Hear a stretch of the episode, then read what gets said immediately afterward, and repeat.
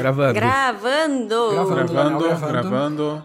Então tá, então não é o fantasma. Fala, Leonel, o que, que você queria falar? Hoje, assim, logo antes da gente começar a gravação, acho que uns 10 minutos no máximo, aconteceu uma coisa comigo que é foda, cara. Assim, não é algo pra se orgulhar, mas eh, eu acho que faz parte do meu papel eu contar e não, não esconder a coisa que eu me tornei.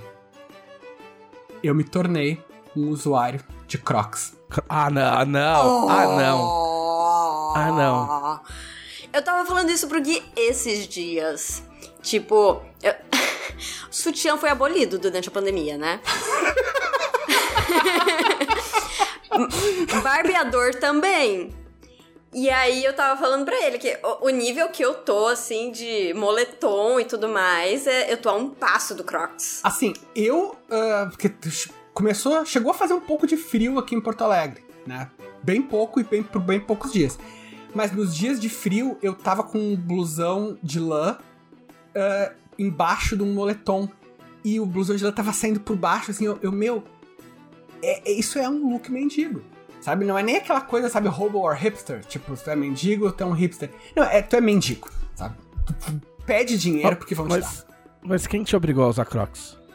Então, cara, ah, a sociedade, a real é essa. Não, mentira. Porque é o seguinte, ah, é muito, muito, muito difícil no Brasil tu achar uma pantufa decente, velho. E Ó, olha, olha o nível da discussão. É tipo assim, casos de família. Meu amigo usa Crocs porque não acha uma pantufa decente. É, gente, a minha pantufa já tá falando. Sabe, sabe quando abre na frente assim? fala, olha, cara. Pura pandemia. Se- então, cara, ah, eu tenho uma pantufa, mas ela tá, já tá muito gasta. Aqui no Brasil tem, olha, tem dois tipos de pantufa. Ou que é aberta atrás, que não serve pra merda nenhuma, porque o, teu, o, o frio entra por trás no teu pé. ou número 20, que é só pra crianças de, sei lá, 5 anos. Ó, mentira. Eu tenho uma pantufa de cachorro que é maior que o meu pé, inclusive.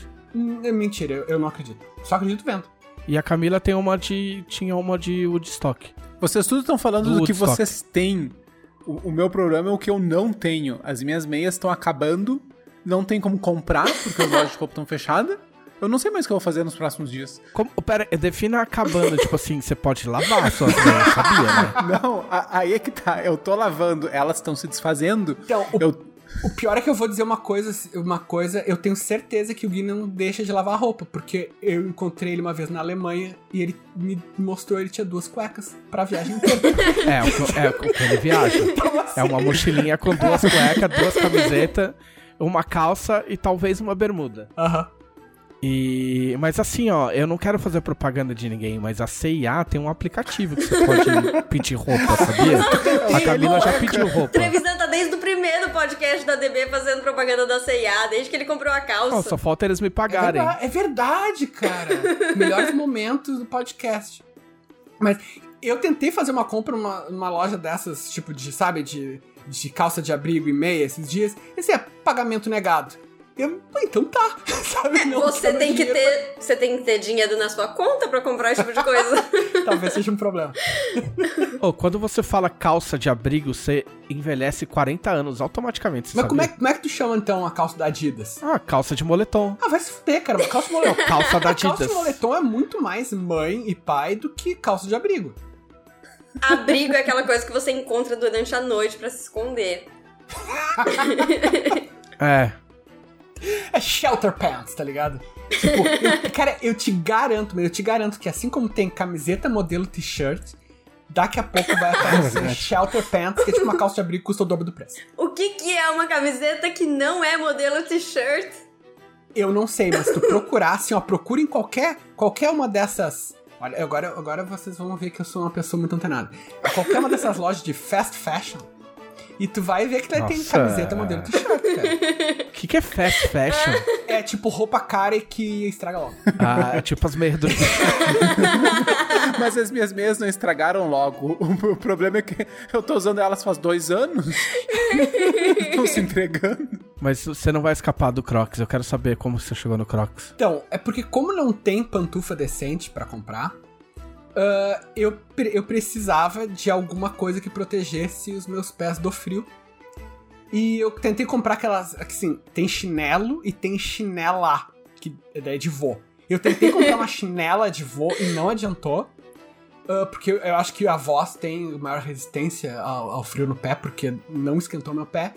E daí eu vi que tinha uma solução, que era Crocs. Porque o Crocs é forradinho, é confortável, é quentinho, e ele chegou agora e eu estou gravando esse podcast de Crocs. nesse Crocs é furadinho, velho. é furado, tem buraco. Meu, não é. O que eu tô não é, cara. Ele tem assim, ele tem um. um- Não é o um legítimo forro, Crocs. Ele tem um forro de fleece.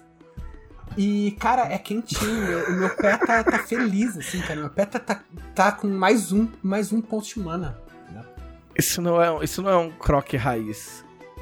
Mas, ô Leonel, por que, você quer tá ficar errado. com, com o pé quentinho? Tu fica lá no Twitter, ah, frio, menos 20, quero gelo, neve, Alasca. Aí é que tá. Vocês nunca entendem. Eu gosto de frio, eu não gosto de passar frio. Eu gosto, tipo, de, de frio no sentido de que eu não acordo. Frio nos outros, assim. Não, eu.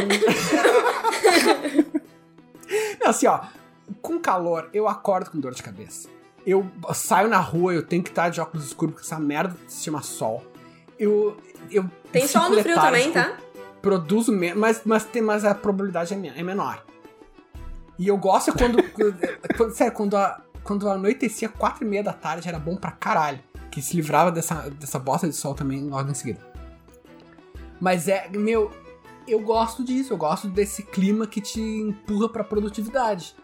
E pra felicidade também. Mas não quero que eu passe frio, tu entende? Como que alguém pode ser produtivo no frio, sendo que o frio faz com que você não queira sair da cama? Oh, é mó da hora. Você sai, tipo assim, ó. Se você, você dorme cheio de cobertor. Aqui eu tava usando todos os cobertores da casa, praticamente. Aí quando você sai, você, tipo, você, você só revira, o cobertor vem para suas costas e aí você anda. entendeu? Com aquela carapaça, entendeu? Vai até o escritório e senta, tipo, envolvido naquela carapaça. E aí, embaixo da mesa, você põe um daqueles aquecedorzinho minúsculo que tem o prazo de validade de exatamente um ano. entendeu? E aí você liga o aquecedor no seu pé. E aí pronto, perfeito. Mas assim, eu, eu digo mesmo do calor. Como que alguém pode produzir no calor se tu acorda já suado, nojento, grudento, sabe? Parece que passou por dentro de um cubo gelatinoso. E tu. Ah, que horror a vida. É Sim, um mas inferno. aí tu tem uma, tu tem uma motivação pra sair da cama, né? Então, uma motivação pra me jogar da Não. ponte, velho. É, a a cama O praticamente. calor dá vontade A de. cama te cospe pra fora. Não, o calor dá vontade de dormir, aí você não consegue dormir porque é calor demais. É E horrível. daí tu fica. ex- Exatamente. E daí tu fica letárgico o dia inteiro porque tu não dormiu direito por causa do calor. É. Meu, as- assim, cara, temperaturas acima dos 20 graus não deveria acontecer. Verão, alto do verão, deveria ser 20 graus. Concordo. Aprovado. Isso aí. Próxima moção. A partir do ano que vem. Já acabaram com o horário de verão, né? Agora querem acabar com o verão. o verão. Não, assim, ó, o meu, eu, eu nunca vou conseguir realizar isso na vida, mas é aquelas coisas, sabe, sonho de bilionário? O meu sonho é, eu queria poder mudar de hemisfério de acordo com as estações. Já fiz isso. Eu queria ter uma casa na... Você queria ser um pato, né? Exato. Não, então, a- eu queria ser a anti-Karen. Eu queria ter uma casa na Patagônia, no inverno, do hemisfério sul, e uma casa na Islândia, no inverno hemisfério Vocês podem. É, vocês podiam trocar. Vocês racham o preço das casas. entendeu? E aí vocês só trocam. Porra, cara. Assim, ó, a gente, as pessoas nunca mais vão poder se ver pessoalmente de qualquer forma, porque essa pandemia nunca vai acabar. Então, a gente, assim, Fechou? sério, depois que acabar esse podcast, a gente tem uma reunião e planeja já. A gente faz. Tem, tem um filme, tem um filme com a Cameron Diaz e a Kate Winslet, que elas trocam de casa. A gente vai fazer isso aí. Eu achei que eu ia fa- falar uma referência velha demais, porque eu pensei no feitiço de Áquila, que é, tipo, mais velho. mas você não ficou muito atrás.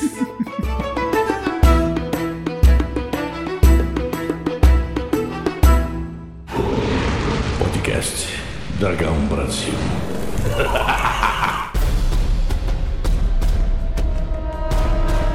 Olá, este é o podcast da Dragão Brasil, a maior revista de RPG e cultura nerd do país. E... Nossa, hoje tem a Happy Karen, aguenta a Happy Karen. Hoje estamos aqui com Carlos Farelli. Esse final de semana, olha só, eu descansei sábado e domingo. Você percebe quando a Karen tá falando sorrindo, né? Dá para pra é perceber na voz dela. Ai, que a gente Né? entregou o Tormenta 20 na sexta-feira. E aí aconteceu essa coisa maravilhosa. Ei. Estamos todos felizes, contentes, pulando. Até o Leonel falou Ei. eu hoje. É, é verdade. Não, eu falei.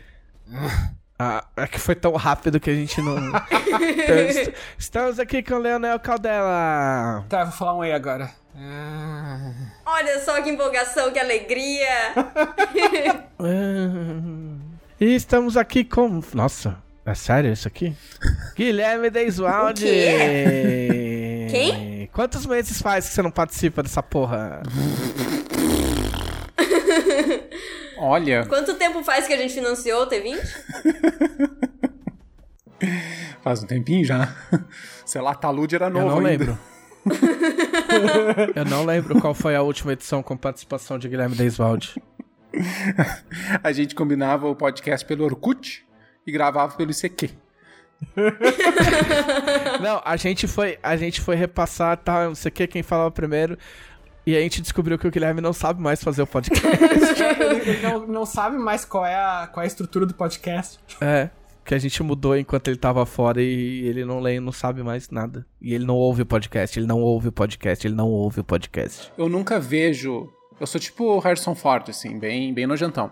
Eu não vejo as coisas que eu participo. Por exemplo, assim, eu não reassisto. Vocês estão ligados naquela lenda, né? Que o Harrison Ford nunca assistiu Star Wars. Não, é normal isso. É, bem- é, na real é bem normal.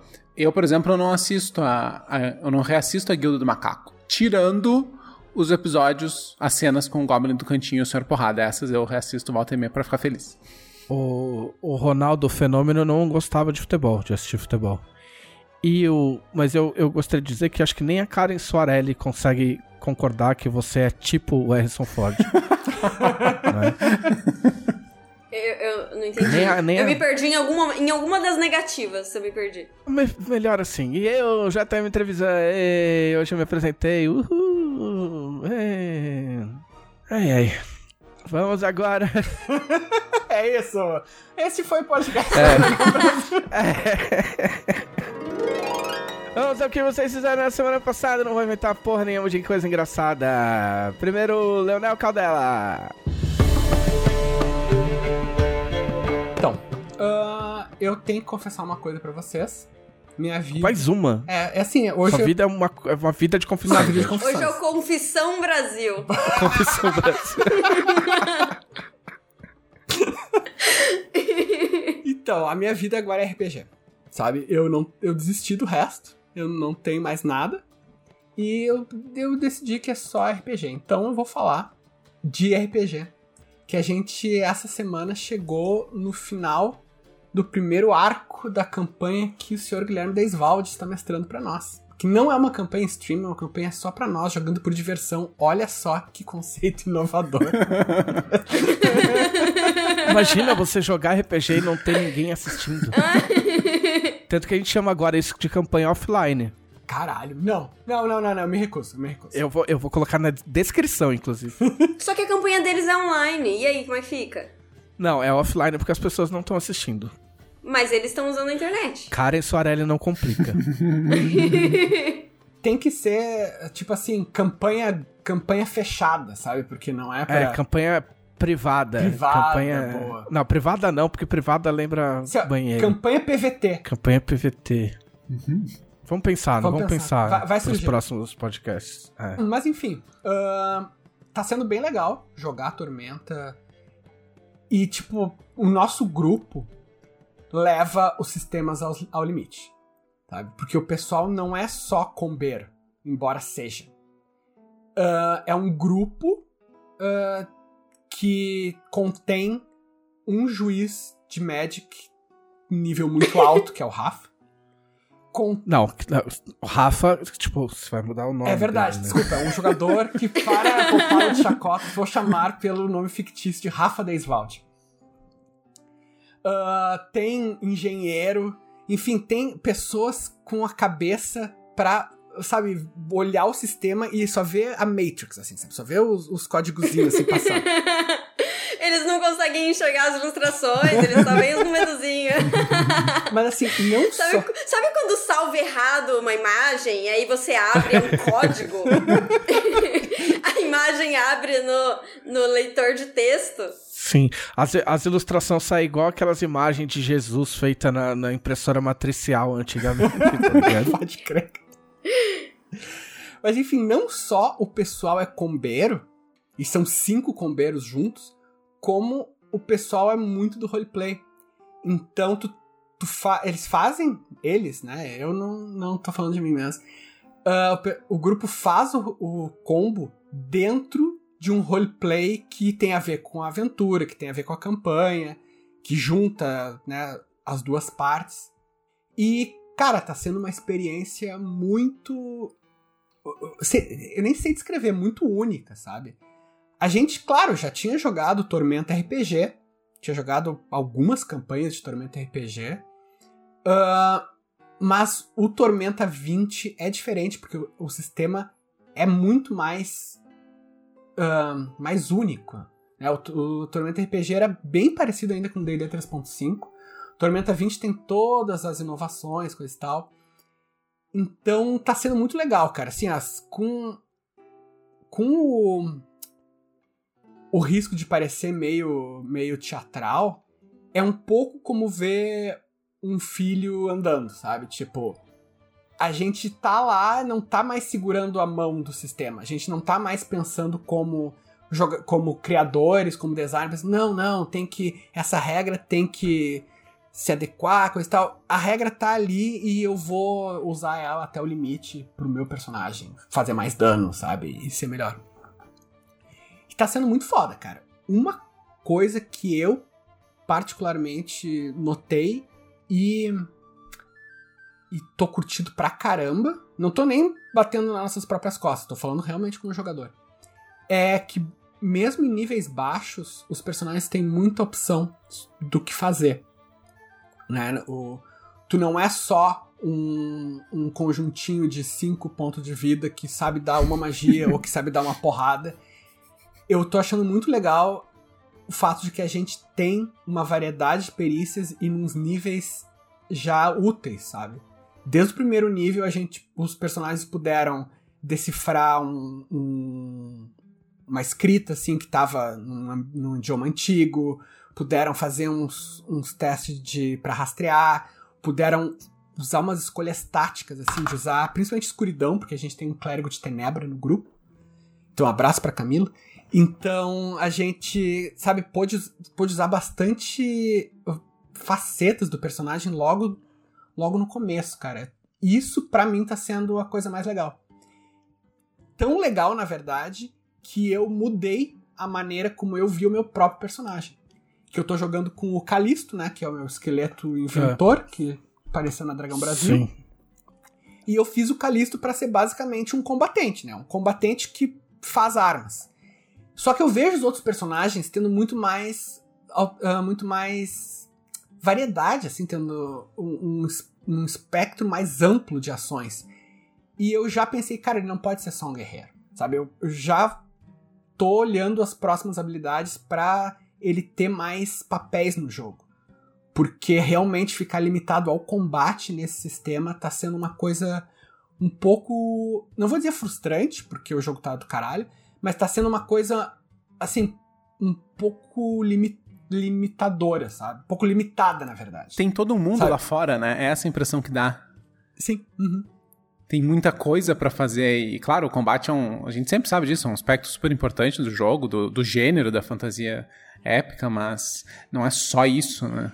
Então, eu não, eu não quero atropelar assuntos, mas como você falou o negócio da, de como de como o RPG está tipo misturado com a regra e etc, etc, que é um que é uma coisa que, que é, foi uma diretriz desde o começo e uma coisa que o Leonel falou muito há meses atrás.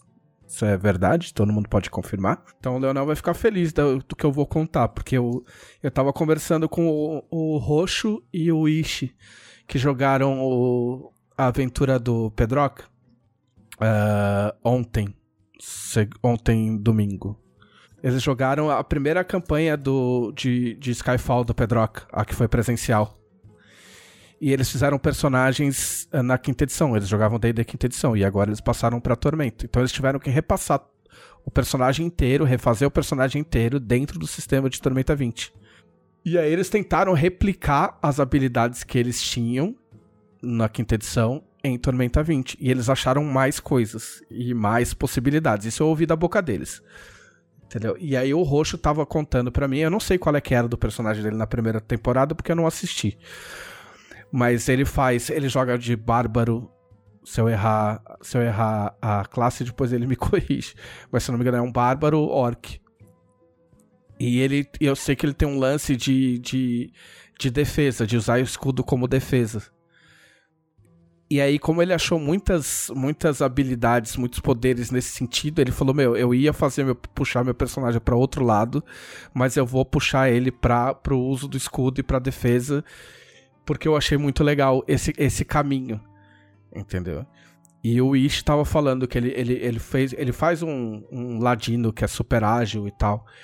E ele gostou muito da, da, da interação entre várias habilidades, entendeu? Entre, tipo, você, você tem uma habilidade que te permite é, levantar assim que você cai, sabe? Numa ação padrão. E aí você tem uma outra que te dá uma ação padrão. Então você usa aquela primeiro para poder, sabe? Quando você toma o golpe, para poder levantar. Uma coisa liga com a outra de um jeito meio natural, assim. E você vai criando. É, em, os poderes que você tem à disposição interferem no conceito do teu personagem. Uhum.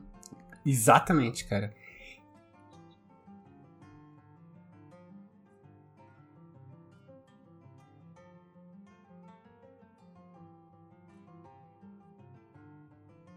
É, cara, eu sei que eu sei que é meio é meio brega, na verdade, eu falar isso, né? Porque tipo é o nosso livro.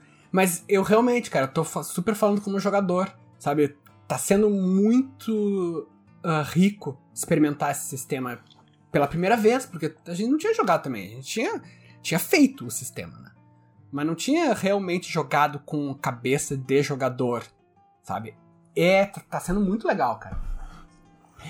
E uma coisa que eu esperei para não falar pro Gui, para não perguntar pro Gui pessoalmente, só deixar pro podcast mesmo, eu quero saber se é por acaso ou se é coincidência que a campanha até agora tá seguindo uma progressão parecida com a estrutura de campanha que tem no livro.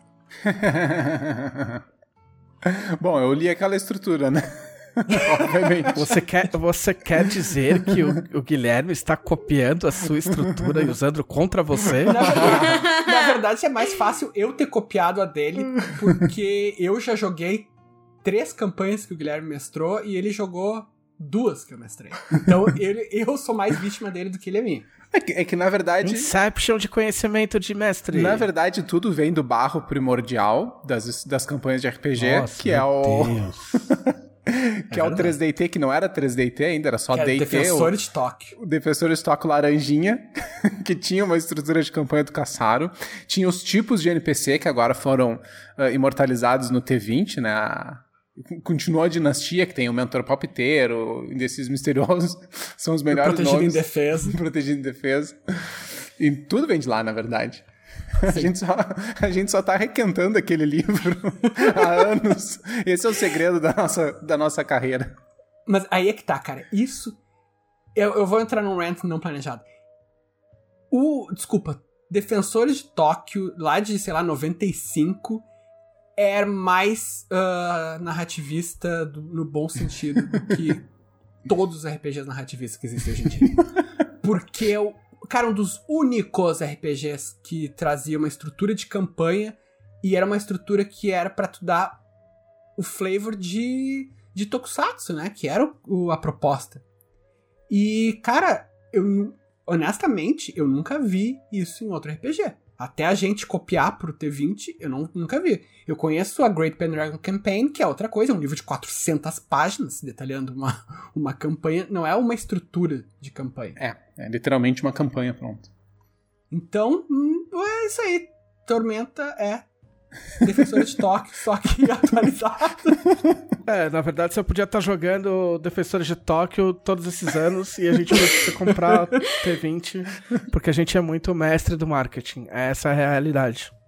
Não, é porque o T20 vem com ilustrações coloridas no miolo. Mas o Defensor Ah, de Tóquio original também Ah, é vinha. verdade. E é capa dura. Defensor de A Tóquio gente é capa colorido. dura. Já teve 3D ter capa dura? Já, né? Tem. Tem. O Tormenta Alpha é capa dura. Tem uma edição capa dura e uma brochura. Mas 3DT básico nunca teve. Ah, mas, mas enfim, cara. E, e é isso, sabe? Tô, tô curtindo pra caramba a campanha. A gente é Alguém já morreu? não por uma rodada. Já te- tem, tem, um, tem, tem um amigo nosso, coitado, o André, que ele, Ele tem um problema. Tem um problema com as agaias. tem um problema com as agaias e primeiras rodadas. Que quando eu mestrei Roma, o primeiro combate da campanha, na primeira sessão, a primeira rodada, os inimigos atacaram e lançaram uma zagaia nele, no peito dele ele morreu. Caralho. E agora na campanha do Gui não foi na primeira sessão, nem no primeiro combate. Mas sim, os NPCs ganharam a iniciativa, jogaram uma zagaia nele, pegou no peito e ele morreu. Só que, na verdade, pela fria letra da lei, tu morre.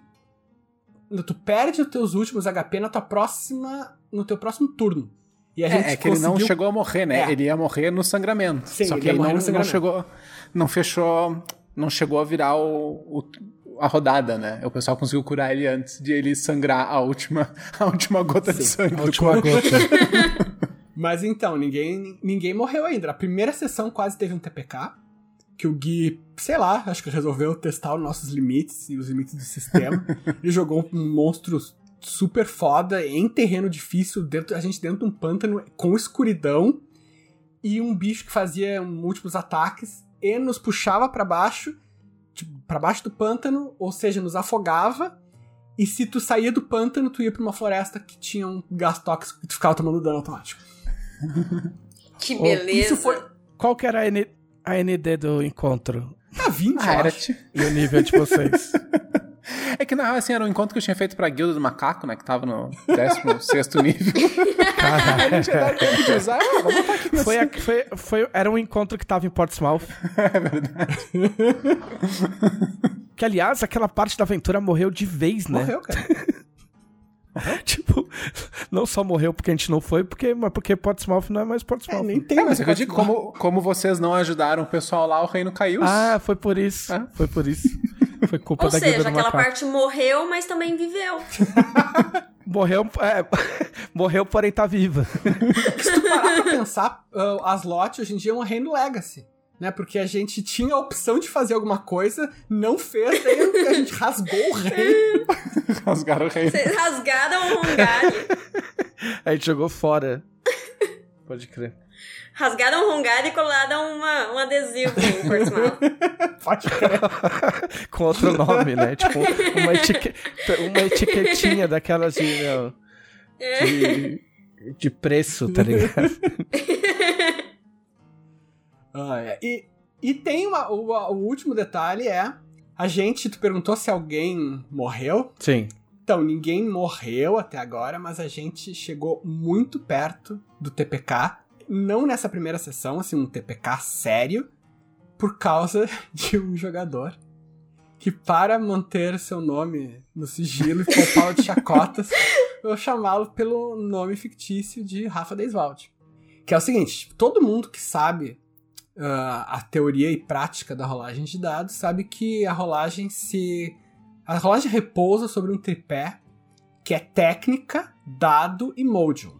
Técnica é a maneira como tu rola, dado é o dado que tu escolhe dentro da tua equipe, e module é a força indeterminável, semi-senciente que regula as rolagens. Por causa da pandemia, a gente não pode mais jogar pre- presencialmente, então tu elimina a técnica e o dado da rolagem e só sobra o module. Então, cara, o que a gente tem feito no nosso grupo é tentado achar maneiras de influenciar o Mojo, já que é uma, uma força tão importante no jogo, jogo online. A gente fez uns macros com frases e, e emojis que evocam coisas importantes pro personagem. É, e a gente põe como se fosse uma rolagem, assim, só que não é, não é a rolagem do dado, é só tu a- clica lá o macro e ele aparece. Aparece os emojis, aparece a frase e tal, bonitinha. Por exemplo, eu ponho assim, antigos espíritos de Califor tragam o Mojo, né? Porque o meu personagem é tipo um Ra de Califórnia. Então, eis que a gente chega num combate muito difícil, que a gente tava saindo de um combate difícil e voltando para uma floresta até o, o- a aldeia onde a gente tava descansando e fomos emboscados. E a gente tava, cara, todo mundo com pouco ponto de vida, pouco ponto de mana, tudo esgotado mesmo.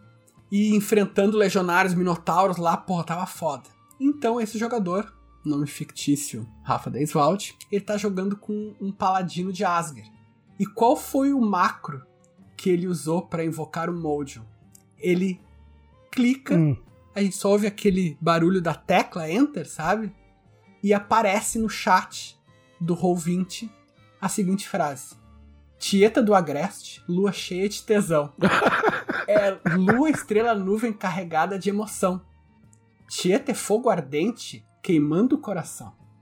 Seu amor mata a gente mais que o sol lá do sertão. Cara, o grupo, pa- o grupo parou assim. Puta, como assim, cara? O que, que tá fazendo? Isso não é Mojo. A gente não rolou acima de 7 o combate inteiro, velho. E eu não tô falando de eu, não tô falando eu, que sim, eu, eu, eu rolo mal. O grupo inteiro, meu, o Lucas, que é o, me- o melhor atleta da rolagem da mesa, ele não rolou acima de 7, cara, o combate inteiro. A gente tem um jogador que não confia na aleatoriedade do Roll20, eu não confio também. E ele tem uma câmera pro dado físico dele. E nem ele rolou acima de 7. Cara, o grupo todo caiu. Um jogador conseguiu fugir, que foi justamente porque não estava tão influenciado por esse mojo, porque ele estava rolando fisicamente. Ah, ele me levou, levou a minha forma inerte, porque eu era mais leve, já que é só um esqueletinho, né? Levou a minha forma inerte. O resto foi capturado. Meu, perderam o equipamento.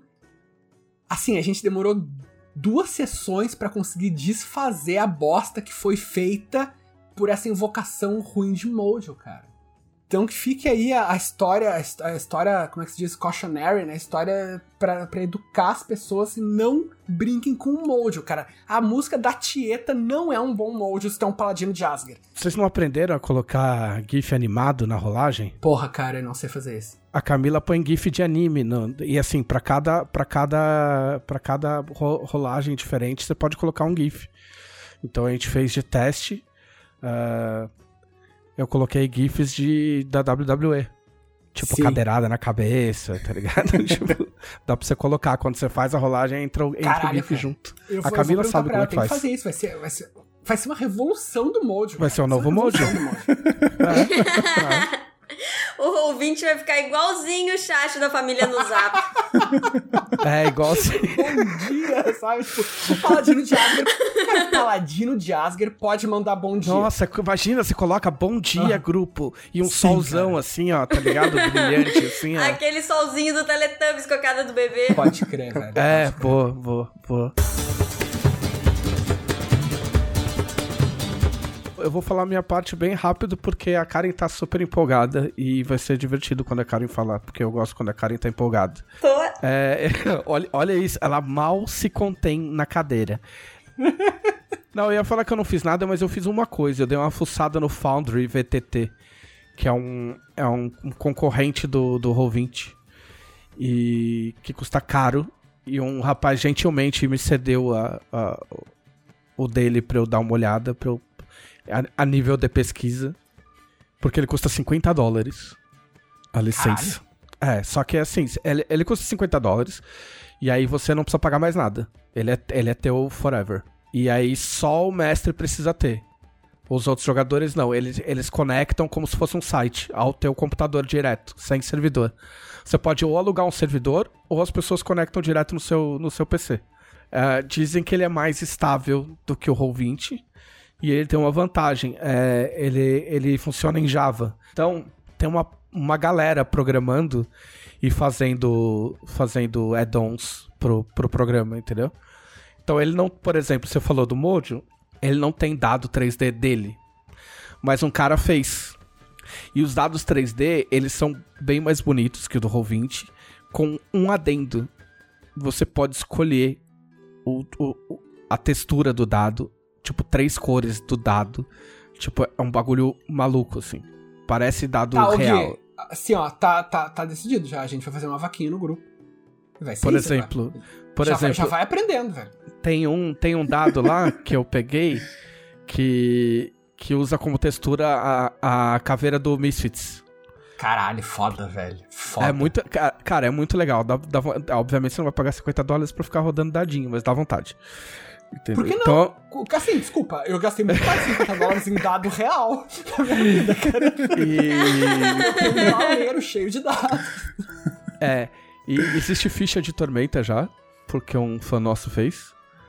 Uh, e ele tem umas coisas, ele tem umas, umas, umas frescurinhas legais, tipo assim, quando você usa um dado, um, um mapa, é, tem alguns efeitos que você pode aplicar no mapa. Então, por exemplo, tem o efeito de outono, aí tipo fica umas caindo as folhinhas de outono, tipo efeito de neve, saca?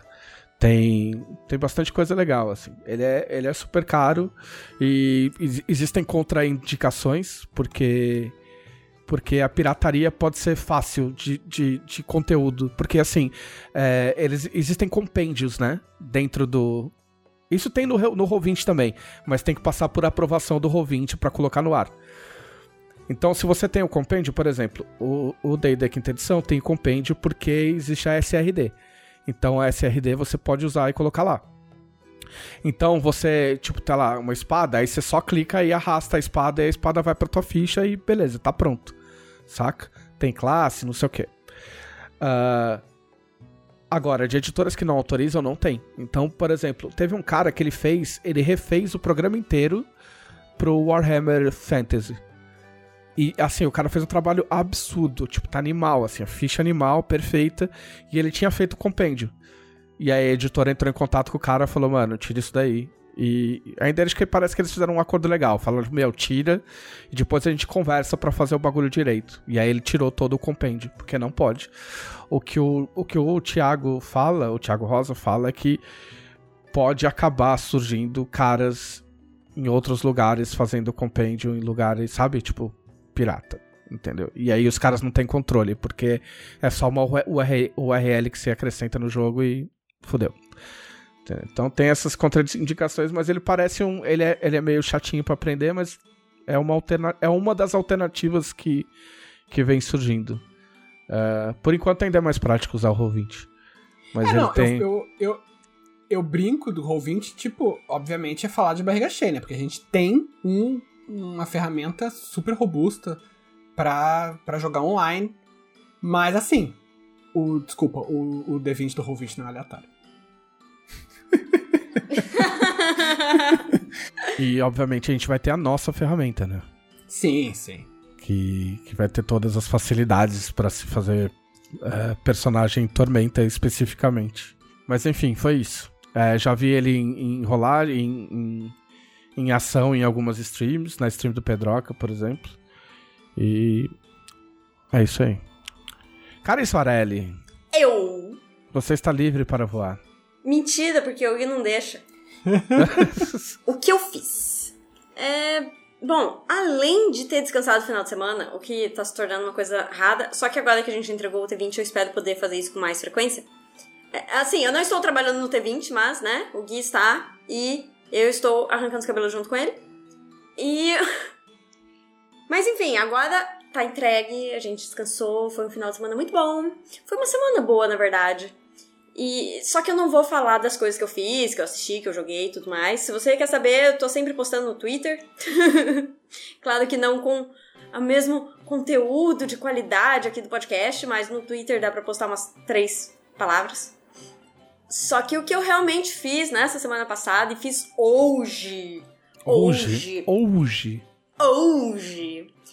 Foi dar as boas-vindas aos novos funcionários da Jambô! É! Estamos muito felizes, muito alegres. Hoje eu tive uma reunião de quatro horas com uma pessoa, o que. Reuniões de quatro horas.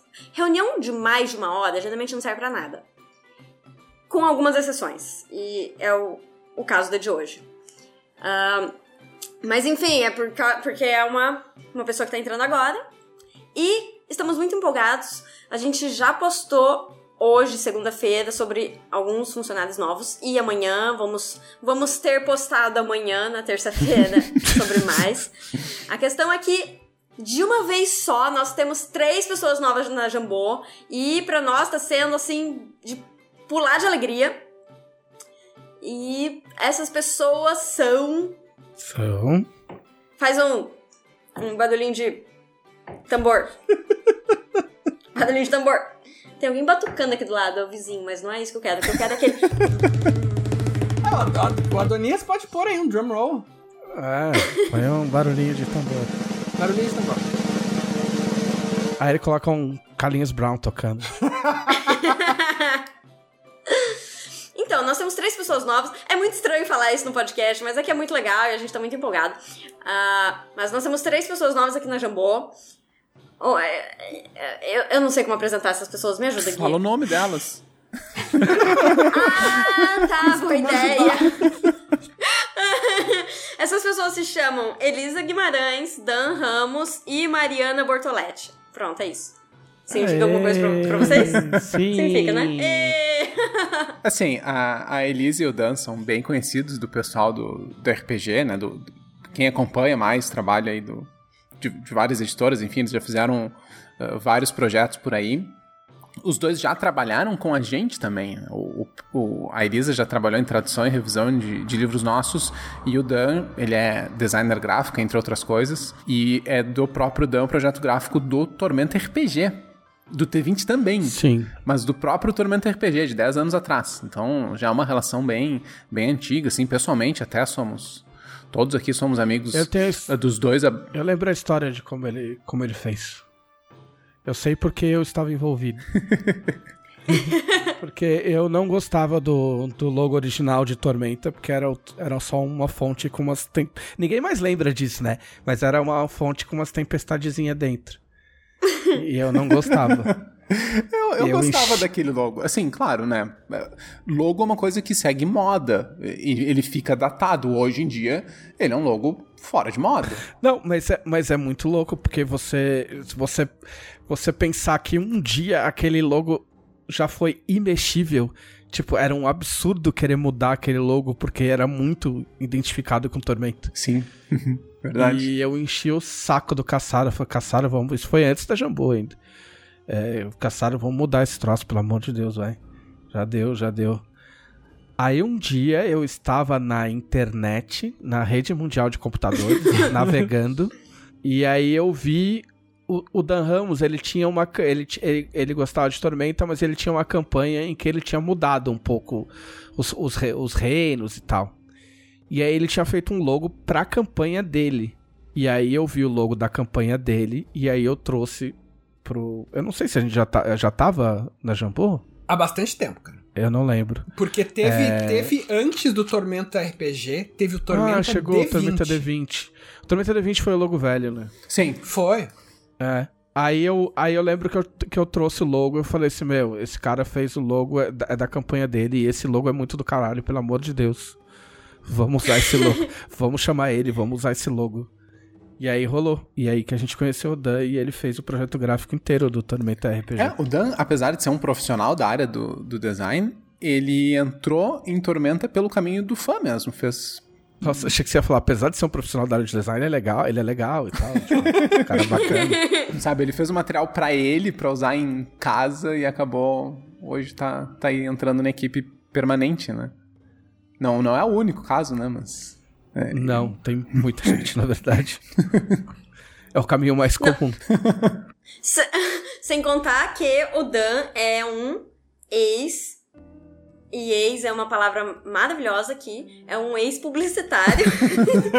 Não sei se isso Sim. existe, na verdade, mas, tipo, o Dan, a Elisa e a Mariana são, tipo, os três são ex-publicitários, assim como Eu também. eu, o Trevisan, o dela. O dela. Olha, eu, eu acho que a equipe tem o Vini. A equipe tem mais ex-publicitários do que pessoas de outras Não áreas. As existem pessoas- publicitários, só existem ex-publicitários. Na real, assim, a gente pode dizer que a Jambô meio que é um daqueles abrigos, assim, que recupera bicho abusado, sabe?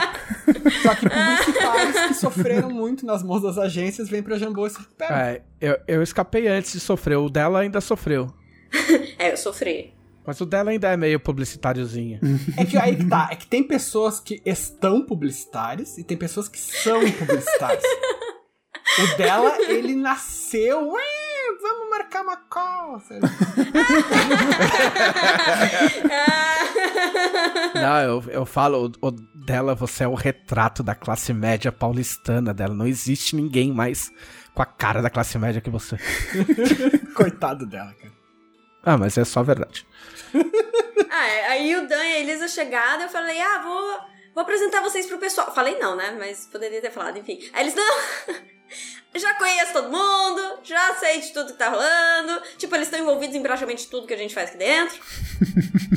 e né, a Elisa já tá traduzindo coisa, o Dan já tá trabalhando no Tormenta 20. Então meio que, hum, hum, tipo, a gente formalizou a coisa, né? Porque eles já eram da equipe. E agora falta passar a pandemia pra eles poderem vir pra cá, né? Porque tá, tá difícil a coisa. Sim, eles vão se mudar pra Porto Alegre. Ganha-. Ganharemos ami- amigos desde que a pandemia passe e a gente possa ver amigos. É, eles são, eles estão morando agora no Rio de Janeiro, né? Mas eles são da Paraíba e a Jambô, eu, eu tenho que fazer as contas, mas eu acho que a Jambô já é majoritariamente feita por pessoas de fora daqui do que pessoas daqui. Eu diria que a Jambô é responsável por uma parcela considerável do aumento populacional de Porto Alegre. É bem provável. E chegou também a Mariana, foi com ela que eu tive a mega reunião, porque ela, diferente do Dan e da Elisa, que praticamente já estavam aqui dentro, a gente só não sabia. Ela chegou agora, foi selecionada. Andei falando aqui pra vocês no podcast que a gente tava selecionando assistente de marketing, né? E, e ela é uma. Ela tem um blog mais ou menos há uns 50 anos. Ela também já vendeu a alma dela pra agência de marketing e veio se recuperar aqui com a gente. e, e eu tô pulando de alegria porque eu tava muito precisando de ajuda. E o Vini também. O Vini. Eu vi falando do Vini, eu nem sei se eu já apresentei ele aqui. Ele às vezes tá em live com a gente, sei lá. Mas o Vini é assistente editorial aqui, ele é tradutor também, traduziu vários livros-jogos da Jambô.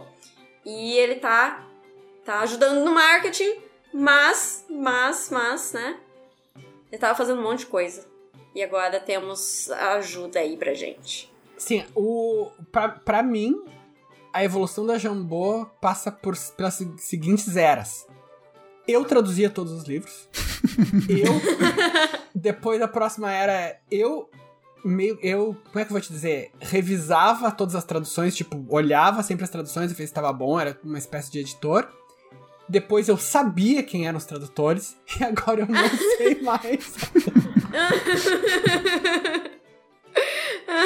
tem, tem tradutores, no caso, a Elisa e o Vini, obviamente, eu conheço. Mas tem tradutores que eu não conheço da Jamon. Isso é muito louco, cara. Que bonito, hein? É, que bonito. Vamos fazer a, a, a call dos tradutores da Jambô pra você conhecer todo mundo. Eu me lembro que teve uma vez que uma funcionária tava, tava precisando saber, tipo assim, ah, saber quais tradutores trabalharam em quais livros. E eu falei assim: olha, ah, tal livro, metade não fui eu que traduzi, metade foi o fulano, e esse outro tal livro, outra pessoa traduziu. Ela, tá, mas os teus? Eu, é o resto. Pega o catálogo da Jambô e vai um por um. Fui eu que traduzi. Que mais? Ah, eu, Só isso? sei lá, que as outras coisas que eu tenho. Que, que- as outras coisas que estão me empolgando não são meio conteúdo de podcast. Tipo, ah, tem o Trello da Jambô. Quem é que quer ouvir isso? Tudo, Karen, tudo que a gente quiser falar é conteúdo pra, pra Jambô. Falar, ah, a gente tá cada vez mais organizado, a gente tem uma organização mais horizontal, menos vertical. A Karen é muito tipo. Corporativa, sabe? Ela, nossa, tô super empolgada com essa ferramenta de trabalho. Porque, porque ela. é, é, esse seu relato não corresponde ao nível de empolgação que você transpareceu no começo desse podcast. Eu achei que você ia sair pulando e contando várias coisas, tipo, misteriosas e, e malucas. É que os três acabaram de chegar, o que, que eu vou dizer? A gente tem uma reunião amanhã da Jomô in- inteira e, por incrível que pareça, todo mundo vai poder participar. Tipo, todo mundo da Jomô. E é impressionante fazer bater a agenda de tanta gente ao mesmo tempo, eu tô muito feliz. E va- vamos. Assim, se fosse presencial, a gente com certeza ia ter um bolo. Da outra vez teve bolo. Ah, e de bolo. O Leonel não sabe que o Leonel não veio, né? Mas dessa vez o Leonel vai estar lá e vai ser sensacional. e a gente vai ter que fazer um bolo digital. Não sei como é que resolve isso. Muito triste não poder ter bolo. digital. Vai estar todo mundo junto sem bolo. Cada um pode comprar bolo e comer bolo na sua casa. Já sei, vou fazer bolo de caneca. Vou, vou fazer todo mundo fazer bolo de caneca. Você pode tentar convencer as pessoas a fazerem o seu bolo de caneca. Pode não funcionar. Mas você pode tentar. Ou o, o, o, o amigo do Leonel, cujo nome vamos preservar, ele apareceu com um bolo de caneca aqui que em vez do chocolate é aveia, em vez do, da farinha é sei lá o que das quantas. é- Parecia que o bolo de chocolate era pré-comido. bolo, bolo de É caneca. que essa pessoa que a gente, que a gente só pode usar o só pode usar o nome fictício, É. ele é a pessoa que ele tenta fazer alimentação saudável sem comer nada saudável, porque ele não tolera comer nada saudável. Então não pode comer nada. Sabe? Tem, tem que ser uma, umas misturebas meio bradas. Assim. Mas enfim, vai ter bolo de caneca amanhã. Cada um traga o seu. E, e eu tô falando.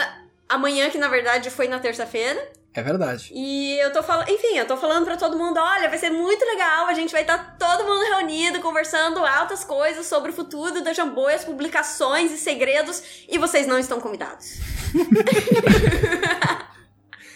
A Karen está empolgada porque a Jambô vai se tornar uma empresa mais eficiente. Temos funcionários altamente capacitados para servi-lo. E vamos fazer livros cada vez mais divertidos. Para que você possa ficar em casa e se divertir com seus amigos nesta pandemia, neste momento tão difícil que o planeta passa. Obrigado por ser um fã da Jambô. A Karen é muito vilã de história cyberpunk, que sabe que a corporação é o é o, o, o grande vilão. Que, tipo, nos anos 80 seria um cara, tipo, de terno, assim, e, e mal-humorado e fumando charuto. Só que hoje em dia isso aí tá datado, né? Então, a vilã é a Karen, que é, tipo, uma pessoa positiva e tal, tudo pela empresa. Nossa, vamos fazer uma lobotomia aqui em você. Uhul.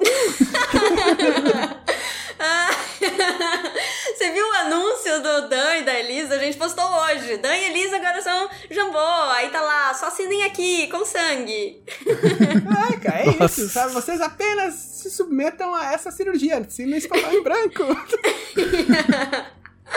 Ah, ah, eu tô muito feliz, nós vamos fazer muitos livros juntos.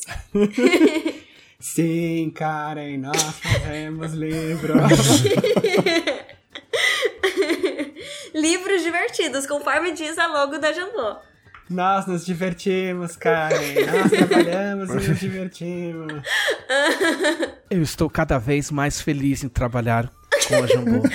neste ambiente tão bom e agradável. Meus chefes são ótimos. tipo, é, é um boneco, é o corporativinho. Você aperta e ele fala uma frase. Vamos fazer uma cal? Adorei minha reunião de quatro horas. Corporativão Brasil.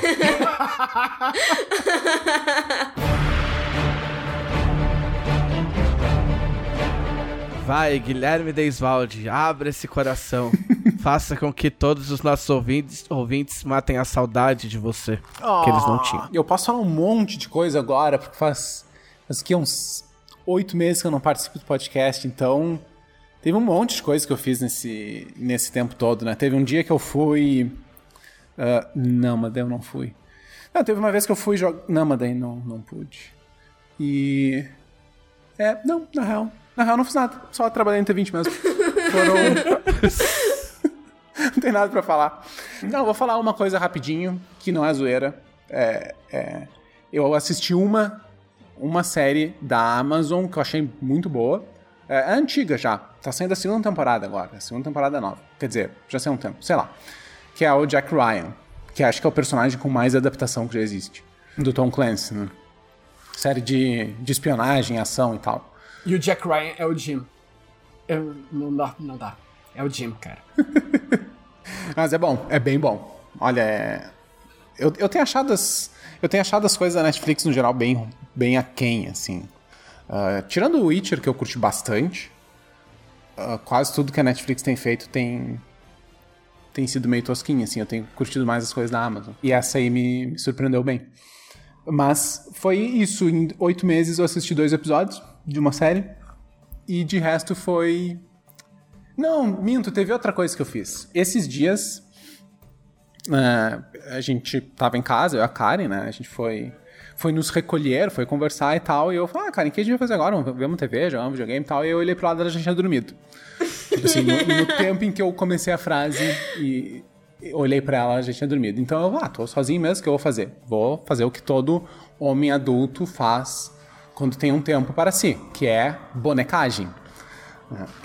Fui. Bonecagem é um termo, é um termo novo que tem ganhado muita força e eu acho muito legal, na verdade. É, é, é, engraçado.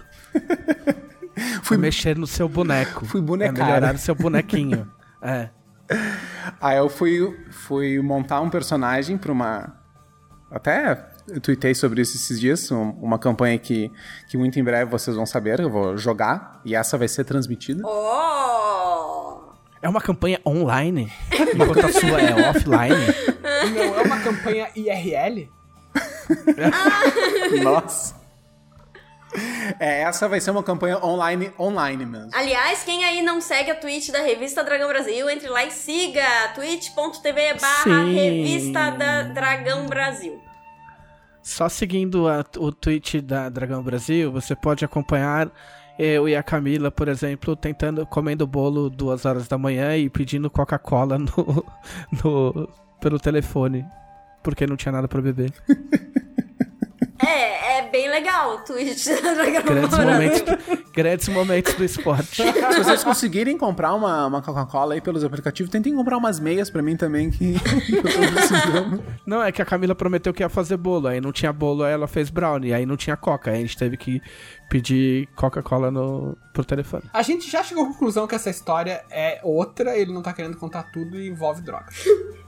Tem testemunhas. não, mas, mas brownie sem coca é meio criminoso mesmo. Não, não fecha. Pois é. Bom, enfim, eu fiz a ficha do meu personagem. Levei, foi rápido, né? O sistema é bem ágil, é bem descomplicado. Então tu monta o personagem bem tranquilo. Eu levei só 3 horas e meia pra, pra construir a ficha. Mas é que é aquilo que o Nanal tava falando antes, né? Eu tava esticando o sistema. Eu tava fazendo um personagem muito não não linear. Só pra constar, o Gui faz o, a bonecagem dele no Excel. Nossa, nossa. nossa, eu não sei se é ridículo ou se ele, se ele elevou a bonecagem a um nível estratosférico. Eu vou consultar pessoas e depois, semana que vem, eu volto com a resposta. Bom, esses dias a Karen foi fazer uma bonecagem, ontem, na verdade, domingo, no caso, né? Ontem em relação à data da gravação. E ela me perguntou umas coisas e eu fui ver no computador o que ela tá fazendo. Ela tava usando o Word. Eu, não. Programa Mas eu fiquei bem satisfeito com, meu, com, a, com a ficha. Uh, brincadeiras à parte, teve. Eu tava tentando fazer umas coisas difíceis mesmo, que, tipo, não eram para funcionar. Tipo, ah, pegar uma raça que. Tipo, tem penalidade em atributo mental e tentar fazer um personagem conjurador, por exemplo. Que na verdade é exatamente o que eu fiz. Mas então eu tive que, que encaixando umas coisas. Tipo, eu peguei uma origem que num primeiro momento não tinha nada a ver com o personagem, só que era a origem que fechava exatamente o que eu precisava em termos mecânicos. E aí eu pensei, ah, eu posso pegar outra origem ou eu posso tentar bolar uma explicação para usar essa. E no fim eu fui por esse caminho. Fiz uma coisa que ficou super legal em termos de história. É 100%, é tão coerente que, exi uh, que existia na vida real, né? O personagem, eu vou deixar por enquanto em, sem spoilers, vou deixar em, em, confidencial, mas meu personagem é baseado em umas coisas que existiram na, na nossa história. Mais ou menos uns dois mil anos atrás.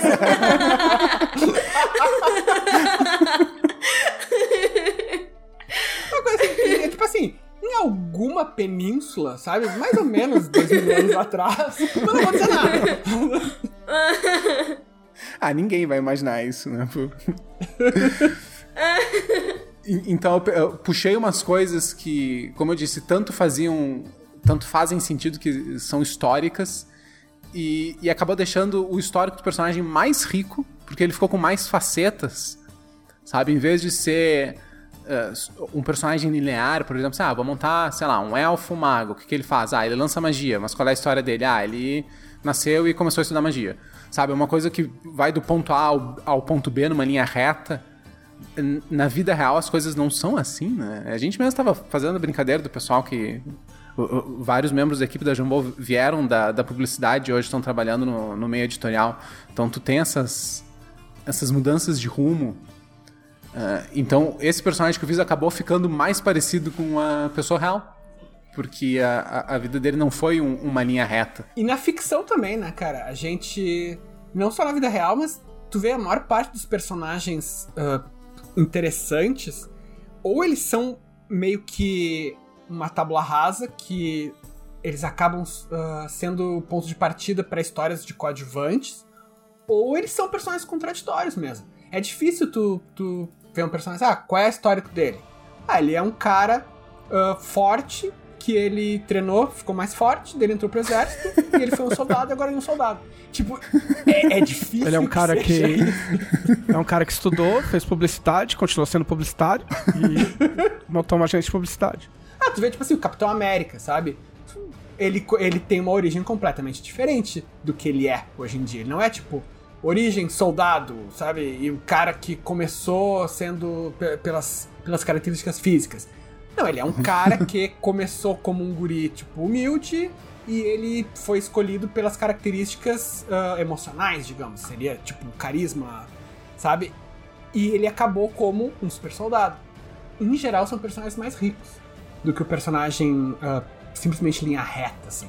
O esquema é você escolher classe e aí depois rolar o- a origem. e ver o que que dá. Olha, se eu tivesse feito tudo rolado, eu acho que não tinha saído tão maluco. Mas. A verdade é, os combos mais padrão já estão ah, impedidos pelo próprio sistema. Aí o Gui falou: vou fazer uma coisa bem louca e combar de um jeito muito inesperado. Aí ele fez. Não, mas o, o pior é que a gente brinca muito com como. Esse personagem que eu fiz, por exemplo, ele não é forte. Sabe, ele não é um personagem otimizado. Ele não faz. Ele não é fraco também. Mas ele não faz muito dano, ele não tem uma defesa. Enfim, ele não tem uma parte numérica, ah, sabe, exagerada. Só que ele faz coisas legais, ele. Um pouco aquilo que o Leonel tava falando lá no início, ele faz muita coisa diferente. Sabe, ele, ele tem umas perícias, ele consegue combater um pouco, ele tem um- uns poderes mágicos, enfim. Ah, é, é- é mais rico, assim.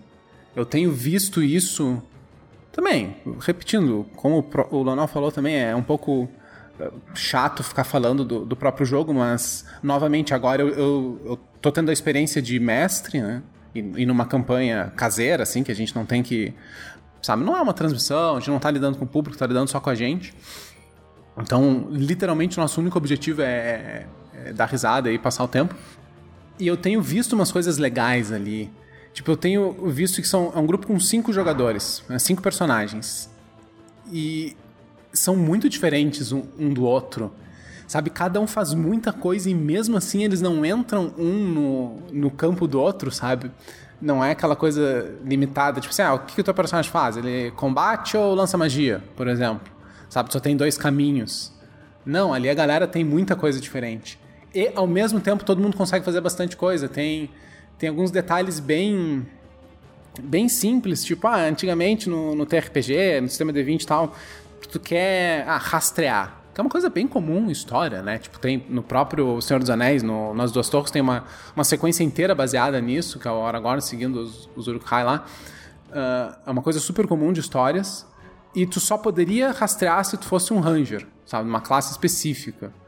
Ah, e em T20 é muito mais fácil, tu só precisa ser treinado em sobrevivência. É, é bem fácil ser treinado em sobrevivência. Tu pode ser de uma classe que ganha perícia, tu pode ter uma origem que dá a perícia, ou se tudo mais falhar, tu ainda, se tu tiver inteligência alta, tu ainda pode pegar a sobrevivência. Então, quase qualquer um pode fazer isso.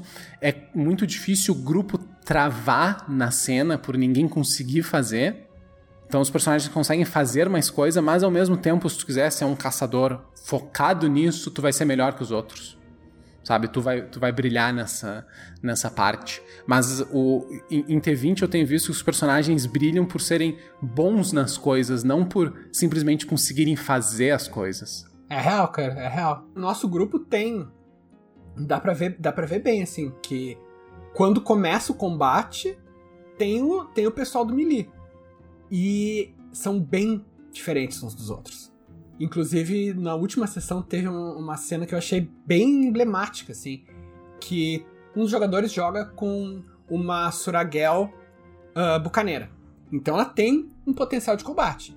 Mas ela não é a que causa dano no grupo. O que mais causa dano no grupo é o Paladino e o, o, o Calisto, né? Que tem o, o martelão dele. Mas chegou um ponto que o Nossa, que ela... oh, Ah. como é que você não postou, como é que você não usou o bonde do Tigrão de Mojo ainda? Cara, não quero Martelo, martelão. Martelo, martelão. Levanta a mãozinha na palma da mão. Eu não sei o que, que é isso. E eu não vou usar. Bonde do Tigrão, você sabe. Não, Você sabe sim. Você sabe não sim. é martelo, martelão. Você sabe Não sim. sei, não sei. É um, é um, é um conhecimento que você soterrou Não sei. no seu cérebro. Eu entendo até porque você fez isso, mas você sabe. Não sei. Tá lá no fundinho. Lá no fundo, Leonel. Não sei. Não Bem sei. no fundinho. Não sei. Não sei, Se cara. protege, Leonel. Martelo, martelão. Vai, mano, se você colocar isso aí e tirar 20. Bom, assim, cara, eu, eu vou te dizer. Se eu botar isso e tirar 20, eu vou botar sempre. Porque foda-se, sabe? O que o bom. O, o 20 é muito mais importante que o bom gosto. Exatamente, mesmo porque ninguém vai saber. Eu vou, Desculpa eu vou interromper, mas eu precisava. Mas enfim, o que eu ia falar é que esse daí, esse personagem tá jogando com a bucaneira Suragel. Ela não faz dano quase. Mas ela tem uma defesa muito alta. Então chegou uma cena que era mais importante passar por uns inimigos sem ser muito atingido do que realmente ficar parado na frente e fazendo dano. E daí ela foi a melhor, a, a combatente mais importante. Por alguns turnos, a personagem que não era focada em combate foi a melhor combatente. E pra mim, cara, isso aí foi muito cena de filme, sabe? Que é quando tu uh, põe pra, pra um personagem específico brilhar. Só que não foi uma coisa que o Gui fez de propósito. Simplesmente tava lá o cenário tático e a gente foi jogando com o que tinha, né? Também por causa da- do que já tinha sofrido de dano e tal. Isso eu achei muito emblemático de quanto que os personagens podem fazer coisas sem tudo ser planejado desde o começo pra uma ação específica, numa situação específica, entende? Ah, aham, bem nessas. Quando os personagens são muito travados, ah, o mestre precisa criar os desafios pros personagens. E aí sempre fica uma coisinha meio artificial, saca? Não, não é muito legal. É aquele cara, o Ranger que tem inimigo favorito, Gnoll. Vocês entram na Gnollândia, sabe? Tipo, que nolândia. Mas é, é uma bosta, porque das duas, uma, ou não aparece o tal Gnoll e aí o cara fica frustrado, ou aparece e sempre fica aquela coisa meio gosto de mamãe passou a mão na cabeça, sabe? aham, pode crer. Ah, eu também fiz uma bonecagem, eu fiquei tão feliz, foi tão legal, eu fiz minha bonecagem, ficou Olha, linda. Karen falando que fez bonecagem. Olha que coisa bonita. o meu boneco, o meu mestre falou assim: não façam bonecagem. Eu fui e fiz. É a fadinha? É a fadinha? É a fadinha. E a, Fadinha Como é que a fadinha ri? a, a minha fadinha, ela é muito fofo.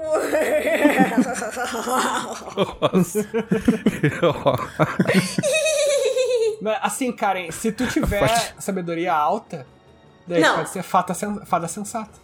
Ah, fada. Coitada, a minha fada. A minha fada, Nossa. eu fui colocar os atributos, aí eu falei, Gui, qual que é o mínimo que eu posso botar de atributo? Tipo assim, talvez a gente role atributo, né? Não sei, mas não importa. Atributo é a última coisa que eu fiz e depois qualquer coisa é só adaptar. Mas eu, eu fui ver qu- qual que é o mínimo. Vou botar o mínimo aqui em sabedoria e em força. A minha fada, a princípio, ela tem 4 de força. Ela é meio anêmica. Nossa, cara, Nossa! Como é que ela se levanta? ela não consegue vestir um pijama, tá ligado? Ela põe pijama e fica com carga. O que o personagem do Gui tem de modificador de força, a minha tem de força total. E, e ela foi muito divertida, vai ficar muito legal essa minha fada. É uma personagem completamente diferente de tudo que eu já fiz. Já fiz muitos conjuradores, ela é conjuradora, mas o legal dela não é ser conjurador. O legal dela vai ser usar enganação, que eu nunca usei muito, na verdade eu nem sei usar direito, mas vamos descobrir o que, que acontece.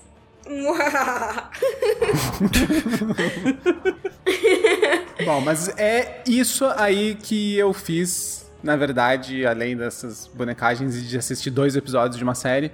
O que eu fiz nesse, nesses últimos tempos, não sozinha, é claro, né? Foi terminar o T20. Aê. Ah, é? Jura? Jura, terminou. Na verdade, a gente ainda tá na última, Terminou, última... mas não acabou. Terminou, mas não Ah, acabou. tá. Tem a última, última revisão que estamos fazendo internamente e também com a ajuda da, da comunidade, que foi exatamente assim que todo o livro foi feito, né? Nós É, eu vou, eh, eu, vou, desenvolvendo e... eu vou até atravessar e responder uma pergunta que o Nicolas Lemos perguntou: qual foi a reação de vocês ao verem o livro de erratas no grupo do Discord? Eu vou responder: pô, Nicolas, a gente ficou é muito feliz. Sim. Porque isso mostra que a comunidade está muito afim de participar e corrigir algumas coisas que podem ter passado depois de trabalhar todo o tempo que a gente trabalhou no livro, porque as coisas escapam, sabe? Às vezes. Então, saber que a gente tem uma comunidade que está muito afim de gastar o próprio tempo é, ajudando a gente é muito legal. Pergunta E respondida. tem outra coisa que é. Pode a, gente, continuar. a gente já falou isso no, no podcast outra vez. Os assim, livros não passam por só uma revisão. No caso, a gente poderia segurar o livro mais um pouco para ele passar pelo número de revisões que seria normal. Que para um livro desse tamanho, digamos, duas detalhadas e uma por amostragem, no mínimo. Né? Os meus romances, em geral, passam por três detalhadas. Mas a gente decidiu soltar ele antes porque, né, o pessoal também queria queria jogar logo. Mas o dia da o dia que o livro foi lançado, o Gui e a Karen realmente tiveram esse switch, né? Esse, bom, mudou a fase da, do trabalho. Mas o pessoal que tá na revisão não mudou. Porque a gente continuou simplesmente fazendo a próxima revisão. Ah, eu tô tipo.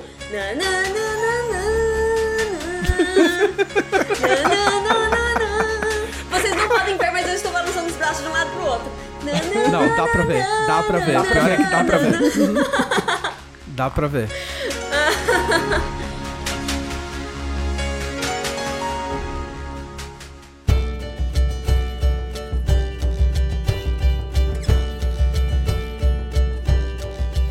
É, esse lance da, da- das erratas é. Bom, é, primeiro é bem isso que vocês falaram. O, o livro ele foi pro, pro público antes de estar pronto. É, isso é um fato. E isso era a proposta, né? Não era a gente fazer e revisar e, e aí mandar pro pessoal. Porque quanto mais tu mexe no livro, mais isso se aplica a absolutamente qualquer tipo de produto, qualquer tipo de projeto. Quanto mais tu mexe, mais sólido, mais estático, mais travado ele fica e mais difícil é de fazer mudanças depois. É tipo, sei lá, chegar num carro que já tá pronto, já tá na linha de montagem e falar, ah, na verdade eu acho que não tinha que ter, sei lá, lugar para cinco pessoas, tinha que ter para sete. Tipo, o engenheiro vai morrer, não tem mais como mudar nesse ponto. Sabe, tu, tem que mudar isso lá no, no blueprint, quando os caras estão só desenhando. E, e foi isso que a gente fez com o T20. A gente mandou ele pro, pra comunidade quando ele tava na fase de praticamente de concepção. Se vocês forem. Teve, teve gente que fez um, um comentário que eu vou abordar que foi. Ah, ah, de- desde a versão 0.7 do livro, o playtest continuou. Eu entendo algumas pessoas terem essa percepção, mas isso é completamente errado. Se vocês compararem as mudanças que, que teve desde o 0.7 até 1.0, vocês vão ver que não mudou nenhuma estrutura de regra. Nenhuma mecânica mudou. Mudou o balanceamento, mudou a matemática, mudou, tipo assim, uma habilidade que dava um bônus de mais 2, agora dá um bônus de mais 3, por exemplo. Mas as regras não mudaram. As regras realmente estavam fechadas. O que, o que teve e ainda tem são ajustes. E como eu escrevi no comunicado do lançamento do 1.0, vai continuar tendo. Essa é a ideia de dar suporte para o jogo. Sempre que tiver algo errado, a gente vai lá e vai consertar. O, agora, se vocês forem pegar lá no, no túnel do tempo e pegar o playtest 1.0, que saiu há mais de um ano atrás, saiu em julho de 2019, aí é praticamente outro jogo. É, é muito maluco, porque como foi gradual, né, do 1.0 pro 2.0 pro 3.0 e daí pro livro mesmo, pro T20, a gente teve quatro grandes versões, as três do playtest e o livro, como a gente foi passando de uma para uma, as mudanças não eram tão bruscas, mas se pegar 1.0 é praticamente outro jogo. O 2.0 teve muita mudança, o 3.0 teve muita mudança e quando chegou no T20 teve muita mudança. Mas desde então é só ajuste. O só realmente esses... esses... ainda tinha bônus base de ataque? Tinha bônus base de ataque, para ter ideia de como era diferente. Tem Isso... todo um sistema que não existe mais. Não, assim, ó, não é só um sistema. Bônus base de ataque é uma filosofia de jogo. Não, não é. Bônus base de ataque é muito mais do que a matemática do jogo. Porque bônus base de ataque pressupõe o seguinte: 100% das pessoas desse mundo que evoluírem em de maneiras que eles possam realmente afetar o mundo, evoluem em combate. Isso é uma realidade dentro do mundo ficcional, tu não tem como fugir. O teu ma o mago de 150 anos de idade, velhinho ali na biblioteca, ele luta melhor do que o guerreiro de 18 anos, fortão de primeiro nível. Cara, isso é verdade, tu não pode fugir disso. Isso é uma filosofia de jogo e de criação do mundo ficcional dentro da narrativa compartilhada que é o RPG. Sim. Quando tu não. muda pra perícia, tu transforma o combate em escolha. Teoricamente, tu pode ter um grupo inteiro com todos os personagens com zero de luta e zero de pontaria. Eles vão ganhar alguma coisa porque so, simplesmente sobem de nível, tipo, e, e tem boninhos em todas as perícias? Até vão. Mas daí é, assim, é insignificante. O, ele não tá atrelado. Essa evolução não tá atrelada a combate, tá atrelada simplesmente ao personagem evoluir um pouquinho em tudo. Então, tu, o, o Tormenta 20 agora nos abriu a possibilidade de abordar o mundo de uma forma que não seja com combate. Sim, é não, tu tem toda a razão. A, tem coisas muito, muito óbvias, tipo a própria ficha de personagens. Se tu pegar a ficha do Tormenta RPG, tu tem um campo lá, combate, é uma coisa muito gritante. E no, no T20, luta tá junto com as outras perícias. Sabe, tu pode lutar assim como tu pode enganar ou conversar, né? Tipo, diplomacia, enfim. Tu tem um leque de opções dentro das quais o combate é uma delas. Ele não é uma coisa especial. É que é um tipo de organização que chama atenção para outras coisas. O, o Ishi mesmo, ele tava, tava conversando com ele e ele falou e ele tava mostrando, e ele falou assim, cara, eu gostei porque é tudo perícia. E aí ele me mostrou. É... Puta, não lembro qual perícia que era. Mas ele mostrou uma das perícias. E aí você tem vários usos de perícia com gastos de PM. Entendeu? Então, tipo assim, são coisas até que você poderia fazer em outro, em outro sistema, tipo, sei, sei lá. É, mas como tá ali determinado, ele te abre a possibilidade, tipo, ok, eu posso usar perícia desse jeito do que simplesmente um, um tipo de uso, sabe? Já que vocês estão falando tanto sobre coisas que dá para fazer na RPG além de lutar, eu quero lembrar que na Dragão Brasil desse mês saiu uma matéria muito legal no encontro aleatório sobre um tipo diferente de cena, no caso um baile, né, é, escrito pela Clarice França, que ficou muito legal. E é é um exemplo, né, de coisa legal para fazer além de combate. Mas o que é a Dragão Brasil, cara? o que é a Dragão Brasil? Horas, é. JM Trevisan. Aquelas pessoas que estão nos escutando e que por acaso caíram aqui de paraquedas não sabem onde estão. Este é o podcast da Dragão Brasil, que faz parte da revista Dragão Brasil, que é a maior revista de RPG e cultura nerd do país, como você mesmo é. já disse na introdução. É mesmo? não pode? E ela é mantida por financiamento coletivo recorrente no apoia.se barra Dragão Brasil. E ela é muito legal, vai lá, assine. É, todos os meses, a partir de 7 reais, você recebe a revista. São mais de 100 páginas de coisas legais. Tem, é, tem adaptação para RPG. Tem dicas de como mestrar, como narrar, como. Enfim, a coluna do Leonel, que é muito legal. Tem as coisas de regra do Gui. Tem resenhas, tem As conto. coisas de regra do Gui. Outra vez, por favor, muda o nome da coluna. Agora é as coisas de regra. de regra, Tugi. E tem um controle aleatório que tem sempre coisas diferentes. Ah, no caso, nessa revista é sobre o baile no RPG. E, e tem um monte de dicas legais, tem a ideia de aventura, tem notícias de RPG, tem notícias de Tormenta do, da Gazeta do Reinado, tem um monte de coisa legal. Tem, tem. Eu, eu curti a minha coluna dessa edição. eu tive que escrever ela super eh, em cima da hora, mas por causa do T20. Eu, é, eu não li a coluna do Gui porque eu não vi a coluna do Gui. eu não diagramei a coluna do Guilherme. Mas eu tava pensando nela, eu, eu passei o mês inteiro pensando nessa coluna. Então até foi rápido de escrever ela. Eu escrevi num, num, num dia. E é uma coluna que fala só sobre um- um- uma parte bem matemática do- dos cálculos de nível de desafio, que foi uma coisa que deu muita discussão na comunidade também. Teve gente se assustando com os monstros. E eu explico bastante coisa ali. Acho que o pessoal vai, vai entender um pouco do- da lógica do jogo. Ah, e isso tudo que eu falo é, na verdade, pros veteranos, né? Porque o pessoal que veio pro T20 entendeu. É engraçado, isso é uma coisa que os novatos, novato mesmo, assim, que- quem nunca jogou Tormento, nunca jogou RPG, se deu melhor. Porque quem já era veterano, já tinha jogado o TRPG ou qualquer coisa, outro jogo D20, já veio com uma preconcepção. E o T20 muda algumas coisas. E daí a galera meio que tomou um, tomou um Tivemos, tombo. tivemos uma longa discussão sobre isso na Twitch esse final de semana. Que eu tava com o dela e, a- e o nosso raciocínio era exatamente esse. Que quem, quem chega agora, porque a Camila tava preocupada, ela falou assim, pô, mas os novatos não vão saber é, é, balancear, não sei o que. Eu falei, meu, o novato vai aprender do jeito que tá no livro pra ele, é, vai ser sempre ter sido daquele jeito. É, O exato. problema é quem vem do Tormenta RPG que tá. Que de repente nem leu o livro todo, porque, porque de repente acha que já sabe como fazer as coisas e na verdade não, porque mudou tudo. É. Na real, isso aí eu, eu lembro direitinho quando foi quando começou o sistema D20. Lá em, sei lá, 2000. Porque a gente. Eu, eu estreiei muito que nível de desafio era pra, que nem o Gui fala na coluna dele, era pra consumir 25% dos recursos do grupo.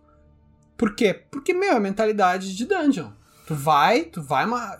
Sabe, faz uma sala da dungeon, vai pra próxima. Faz uma sala da dungeon, vai pra próxima, tem que descansar. Descansa, pode ser que seja atacado. Se for atacado, ainda tem 25%, os últimos 25% dos recursos. Se não for atacado, tá renovado para outro dia. Continua na dungeon. Isso é uma mentalidade bem de D&D, hum, sabe, dos primórdios, assim, que é aquela coisa de tu ir indo no mapa quadriculado e, sabe, avançando de sala em sala. Porque, em geral, o jeito que eu sempre joguei RPG, não tô dizendo que é errado jogar o D&D padrãozão, assim, mas o jeito que eu sempre joguei é a coisa mais cinematográfica, que é as batalhas épicas, né? Então tu chega no final da aventura, tu tem uma puta batalha, não é várias pequenas batalhas. E a gente tá acostumado a nível de desafio vinculado a pequenas batalhas, não uma grande batalha no fim de, um- de uma narrativa. É, e teve muito, claro, muitos comentários do, do pessoal, né? Teve esse lance da galera assustada com, com os monstros de tormenta. E uma coisa até, eu vou comentar sobre os comentários. Sempre tem aquela impressão de que o pessoal fala muito é, de regra e combo e tal. E às vezes pode parecer que o jogo é só isso. Mas na verdade não é. Mesmo na comunidade, teve muito comentário sobre lore e, e a história de Arton e tal. Mas a verdade é que a, a regra se presta mais pro debate, porque ela é uma coisa concreta, né? Tu pode estar errado na regra. Se eu digo assim, ah, eu pensei, sei lá, pensei em montar um personagem que é um anão que não gosta de ouro, por exemplo. Tipo, ok, sabe? Tu pode dizer que tu acha o conceito legal ou não, mas ele não tem como ser classificado como certo ou errado. Agora, se eu falar, ah, eu quero pegar uma regra, quero pegar um poder tal, e na verdade eu não tenho pré-requisito, tu pode dizer, olha, essa, esse personagem tá errado, sabe? Então, por isso que a gente vê muito debate de regra eh, nas comunidades, acaba tendo mais por conta dessa característica, né, da parte mecânica do jogo. O RPG tem esses dois lados. Tem o lado de, de lore, de história, né, de interpretação, e o lado matemático de regras. Então, o, debate sempre acaba indo mais, mais para esse lado. Mas o, o, jogo tem, tem permitido muita coisa além do, do combate mesmo. Essa, essa campanha que a gente está jogando aí, que eu estou mestrando, o, a gente conta muita história das batalhas, porque acaba sendo que dá para contar mais história. Mas a gente teve uma sequência de, acho que foi umas três sessões de jogo, por baixo, que não teve um único combate. Teve coisas acontecendo, mas não, não teve realmente iniciativa rolando. Mas enfim, a, acaba na conversa mesmo, o lado mecânico do jogo acaba se sobressaindo, né? E teve muito comentário do pessoal sobre sobre regras, sobre balanceamento, que nem o, o televisor falou agora há pouco da pergunta do Nicolas do, das erratas. E isso eu acho uma coisa bem, bem interessante de ver a reação da comunidade. Não me incomodo com as, com as erratas, com o balanceamento. Falando uh, francamente, sempre vai ter. Sabe, eu trabalhei muito com, com Magic. Uh, recentemente até fiz uns trabalhos pro, pro jogo. E eu acho que a equipe deles, em termos de jogo, eu acho que eles têm o, o, game design mais apurado do mundo hoje em dia. É um jogo competitivo, então eles não podem se dar o luxo de errar numa regra, né? E eles têm uma equipe super veterana. Acredito que os melhores game designers do mundo trabalham no, no desenvolvimento de Magic. E mesmo eles têm que fazer ajuste de regra toda hora, porque a comunidade sempre, que nem a galera fala, o, o combo encontra um caminho, né? Não, não tem jeito. Mas uma coisa legal que eu vejo do, do pessoal descobrir combo é justamente como a comunidade de Tormenta tá afiada hoje.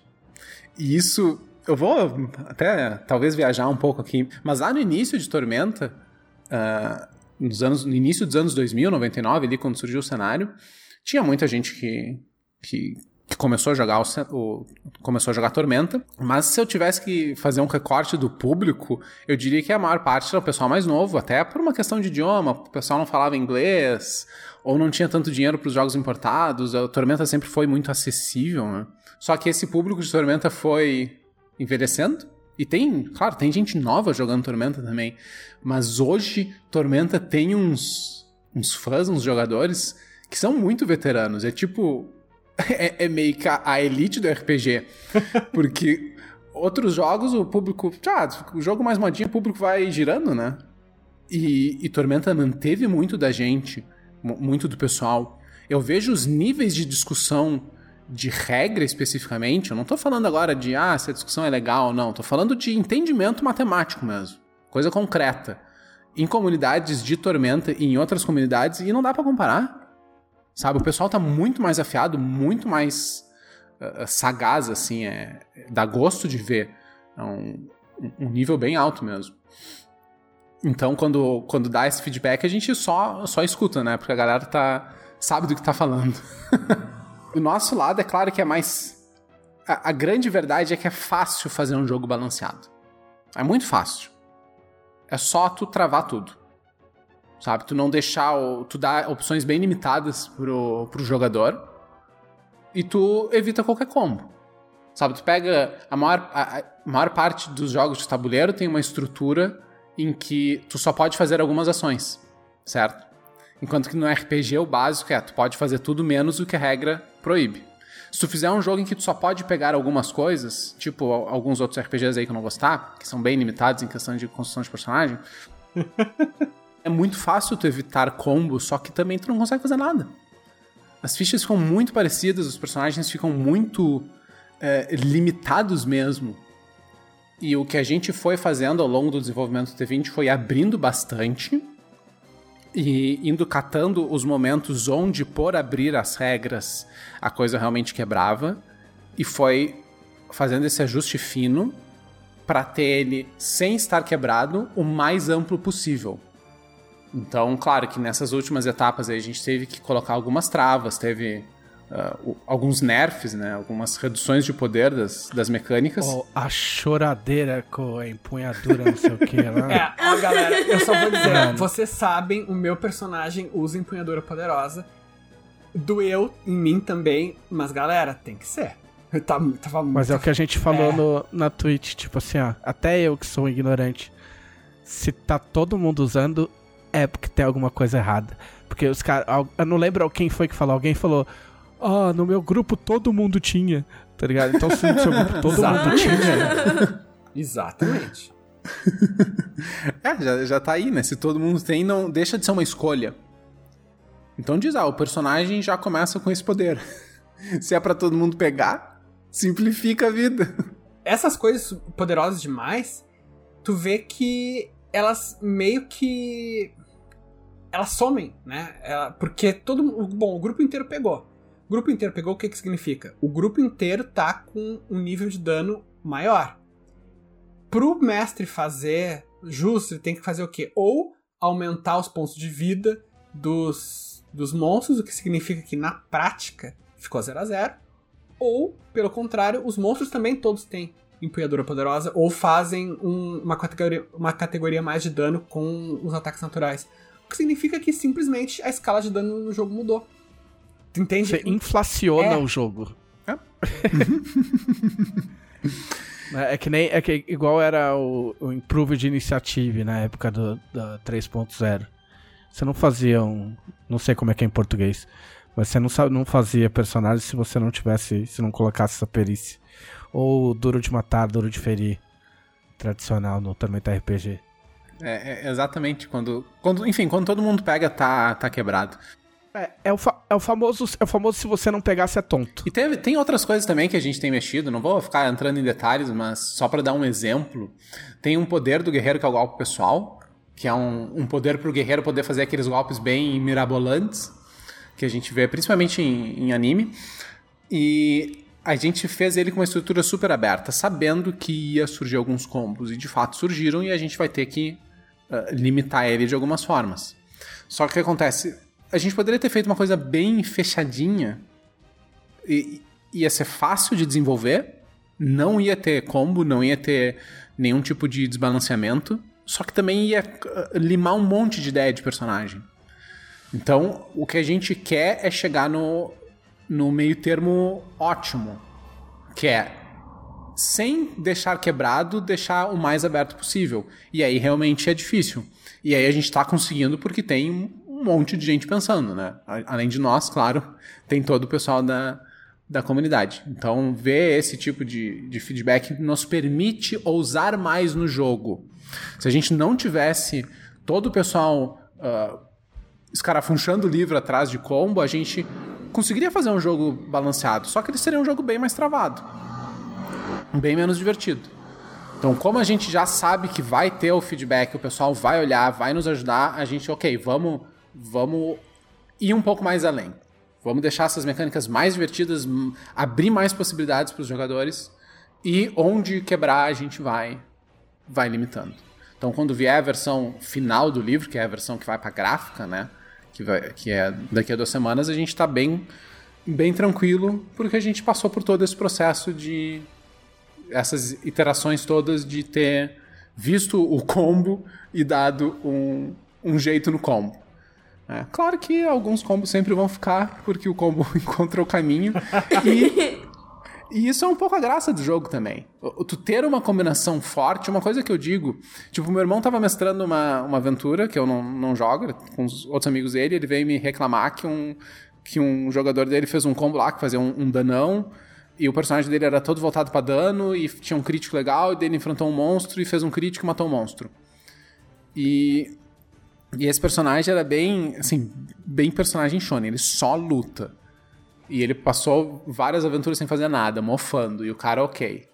Daí na hora da luta ele rolou o tal crítico, fez um monte de dano e matou o bicho. E aí o meu irmão tava meio puto. E eu disse, Rafa, o cara só luta. É a única coisa que ele faz é dano.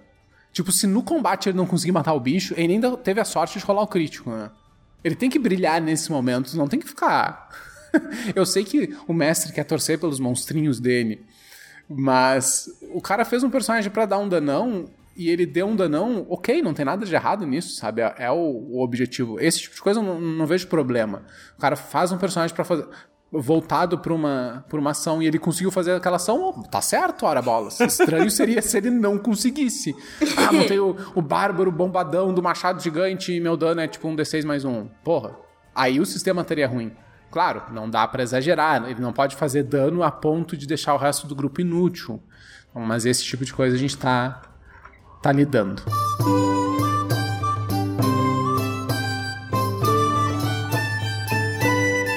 E agora, vamos aos momentos mais legais. Vamos responder as perguntas dos conselheiros. Carlos Soarelli, quem são os conselheiros? Mas muito rápido. Os conselheiros da Dragão Brasil são apoiadores da revista Dragão Brasil em apoia.se barra Dragão Brasil, só que eles são o nível mais alto de apoiadores, então eles são muito legais, eles participam do nosso grupo secreto e podem mandar perguntas para o podcast. Apoie você também, seja um conselheiro da Dragão Brasil. Muito bem, gostei. Palmas, cara. Pedro Cruz. Onde estão os reinos de Hash, Tolon, Colin, etc. Basicamente, aqueles dominados pelos Minotauros. Nós falamos um reino que não é, mino... não é dominado por Minotauro. Ó, vou responder essa porque a minha campanha tá se passando. Quer dizer, essa aventura se passou no, no Império de Tauron. Para começar, Colin não é dominado pelos Minotauros, mas tudo bem. Colin vai ter as suas explicações em breve. Uh, os outros, eles fazem parte do Império de Tauron, mas respondendo bem rapidinho, no T20 explica meio que aconteceu, claro, não é super detalhado, mas a ideia é que enquanto mais longe da capital, quanto mais longe de Tiberos, mais bagunçada a coisa, tá, a coisa tá. Então vai ter algumas dessas províncias, né, não são mais reinos, são províncias do Império, que vão estar tá abandonadas à própria sorte, tipo, sem ninguém lá, uma região erma, não tem mais ninguém, só monstro e, e ruínas. Algumas vão ter uh, vilas, aldeias, enfim, só que com fora da estrutura do império, rebeldes ou mesmo alguns déspotas, caras que, tipo, o governador, ah, agora eu sou um rei aqui, foda-se o império, eu vou ficar mandando nessa região. E algumas regiões ainda podem estar dentro da, da estrutura do império. Mas os reinos, esses que, que são do oeste de Arton, né, tudo além de, das uivantes ali, é parte do Império de Town. Oficialmente, pelo menos. o Patrick Tavares quer saber mais sobre a história dos gigantes e os minotauros. Eu acho que vale a pena só passar rapidinho sobre os bastidores de por que a gente fez essa mudança, porque eu vi um monte de gente perguntando. É, uh, eu, eu acho que eu vou falar porque eu fui contra. Então. mas eu, eu fui contra no início, mas eu dei razão.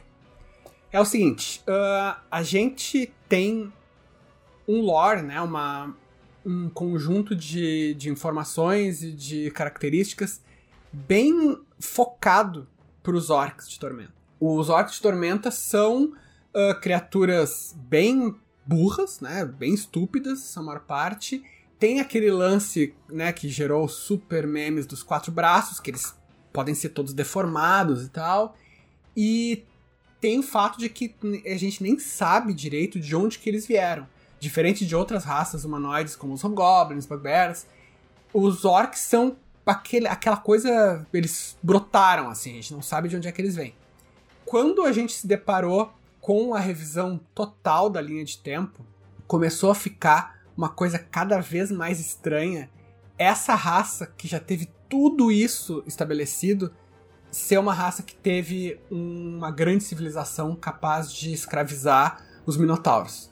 Sabe? Os minotauros, em regra, eles são. Ou em regra, que é a realidade do mundo, né? Eles são muito fortes e eles não têm penalidade de inteligência. Ou seja, eles são uh, uma raça tão inteligente quanto os humanos, que criaram computadores e foram para a Lua, e são muito, muito, muito mais fortes que os humanos. Parecia estranho que, sem um contexto maior, os orcs tivessem escravizado essa raça e principalmente que, digamos assim, o mito de criação da civilização dos Minotauros tivesse a ver com triunfar sobre essa raça. Parece que não. Primeiro, parece que não combina, e segundo, parece que não é um feito muito grande tu triunfar contra os Minotauros. Se pega, por exemplo, o mito de criação de Roma, uh, eles vêm da Guerra de Troia, sabe? É, é um negócio gigante. Então, eu acho que precisava de um ajuste. A gente pensou bastante, pensou nos prós e os contras de fazer um retcon, não tem outra palavra, realmente era um retcon, porque esse lance dos orcs era uma herança solta de uma fase anterior de Tormenta. Uh, e a gente chegou à conclusão que o melhor era realmente dar um sentido mais focado para essa escravidão dos minotauros. Os gigantes, que já apareceram aqui e ali em alguns produtos, mas nunca foram realmente, o foco nunca foram exatamente explicados, pareceram uma boa opção porque os gigantes são extremamente fortes e a gente não sabe se eles tiveram uma civilização anterior ou não. Então, enfim, eles foram bons candidatos para ter escravizado os minotauros. Dito isso, se na tua mesa for importante que os, os orcs tenham escravizado os minotauros, velho, vai fundo. Sabe por que isso acontece? Eu, eu lidei com isso várias vezes em Dragonlance, sabe? Tipo, os caras diziam uma coisa, eu já tinha posto na minha campanha, via um livro novo e dizia outra. Olha, eu entendo que pro, para pro produto deles era importante, para minha campanha era importante o outro. Então eu desconsiderava. É, eu quero fazer um comentário rapidinho, dois comentários bem rápidos. Primeiro, a uh, questão, teve gente dizendo se foi retcon ou não. Foi, foi retcon mesmo. A verdade é que Tormenta é um cenário que tem 20 anos, a gente praticamente não faz uh, retcon, e quando a gente pegou o T20, a gente, ok, vamos... Tem algumas coisinhas que a gente queria mexer, agora é a hora, mas na real, na real, meio que esse foi o único Pra não dizer que foi o único que teve a mudança do nome de um reino, que vocês sabem qual eu tô falando. mas, mas, todo mundo sabe por que a gente mudou. Uma questão de, de vida real, né? Não teve nada a ver com a história.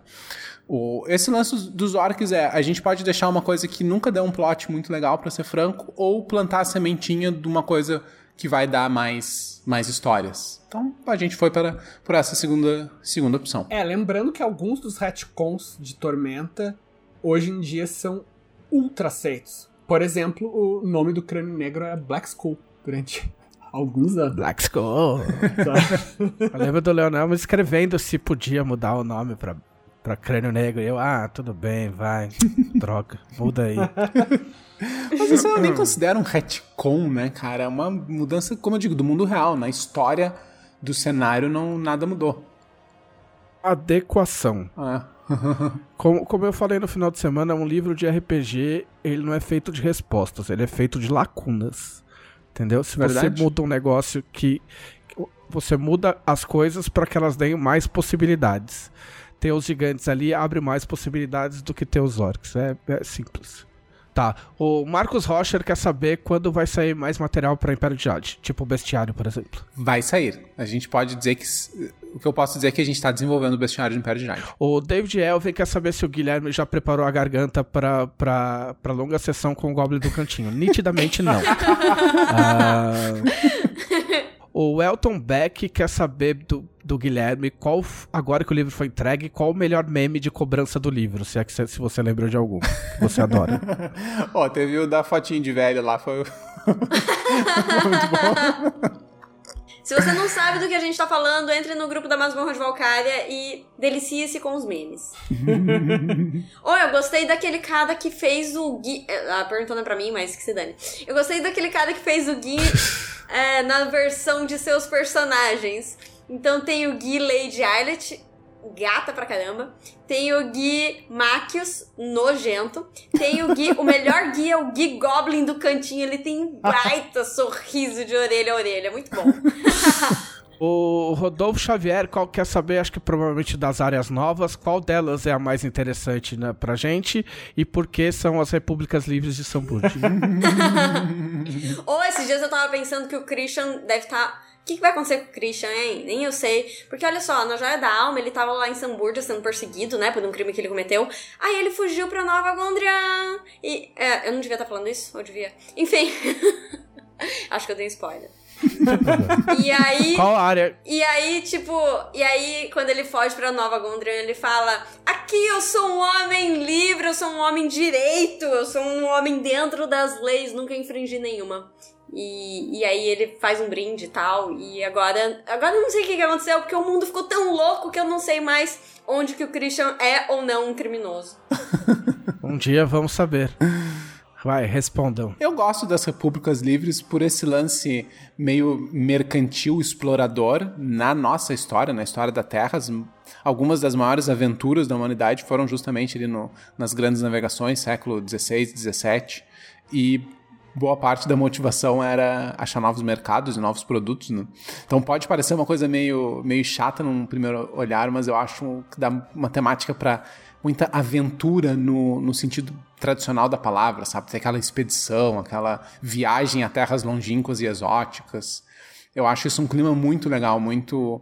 um pouco Indiana Jones, sabe? Aquela coisa. Tipo, enfim, eu acho bacana isso aí tudo. O que eu gosto mais das Repúblicas Livres de Samburgia é que enquanto a gente tava discutindo o, o como é que ia ficar o, o Arton, né, depois, uh, estávamos com um mapa aberto na nossa frente, né, no, no computador, obviamente, e, mas era uma tela, tela compartilhada que todo mundo podia, podia mexer.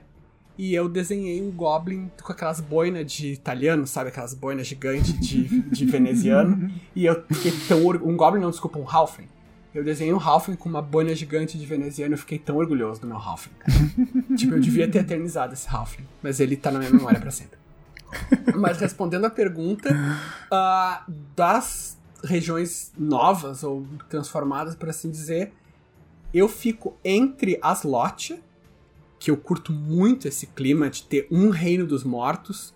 Uh, quando eu mestrei Dragonlance, eu mestrei um ano inteiro uh, em Pá, agora esqueci. Puta, esqueci o nome mesmo do, do, do reino. Mas ah, enfim. Ah, só diz mestrei num reino. Que... É, o reino. Mas era é, é um, um, reino bem, bem parecido com as Lot, assim, né? Um reino de mortos-vivos e tal, que tinha na, na quinta era de Dragonlance. Ou Trebuk, porque agora essa questão de feudos e, sabe, no, bem medieval mesmo, a nobreza fragmentada.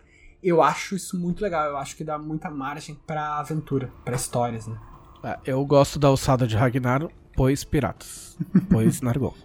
pois é, mas isso aí junta com a República de Samburgia e dá uma baita história, né? Porque antigamente não tinha aquela passagem e agora pode virar uma rota comercial, apesar de muito perigosa. De nada.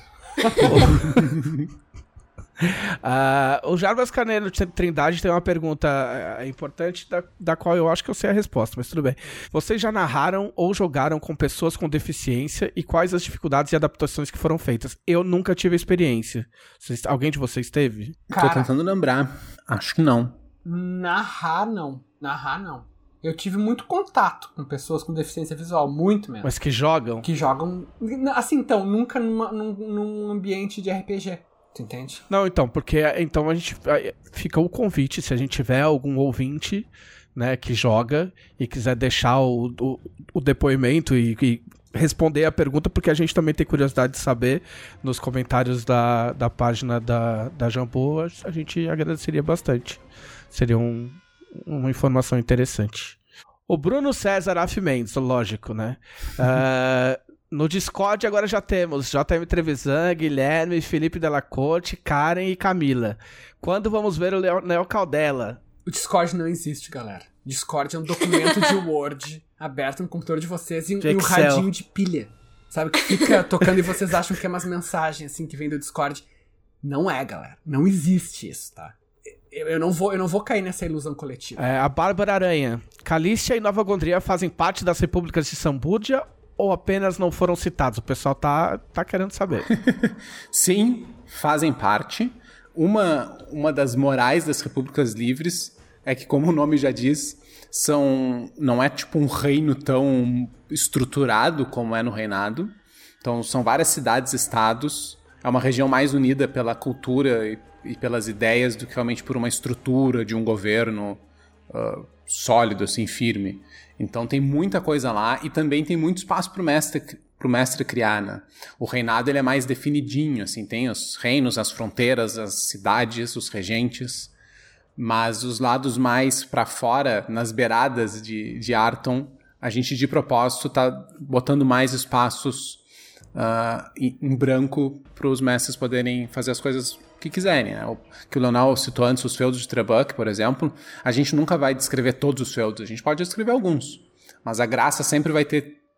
A graça sempre vai ser ter uns feudos para o mestre criar. E as repúblicas livres têm um pouco essa pegada também. Se o cara quer uma cidade-estado com característica X, vai ter um espaço para ele botar lá.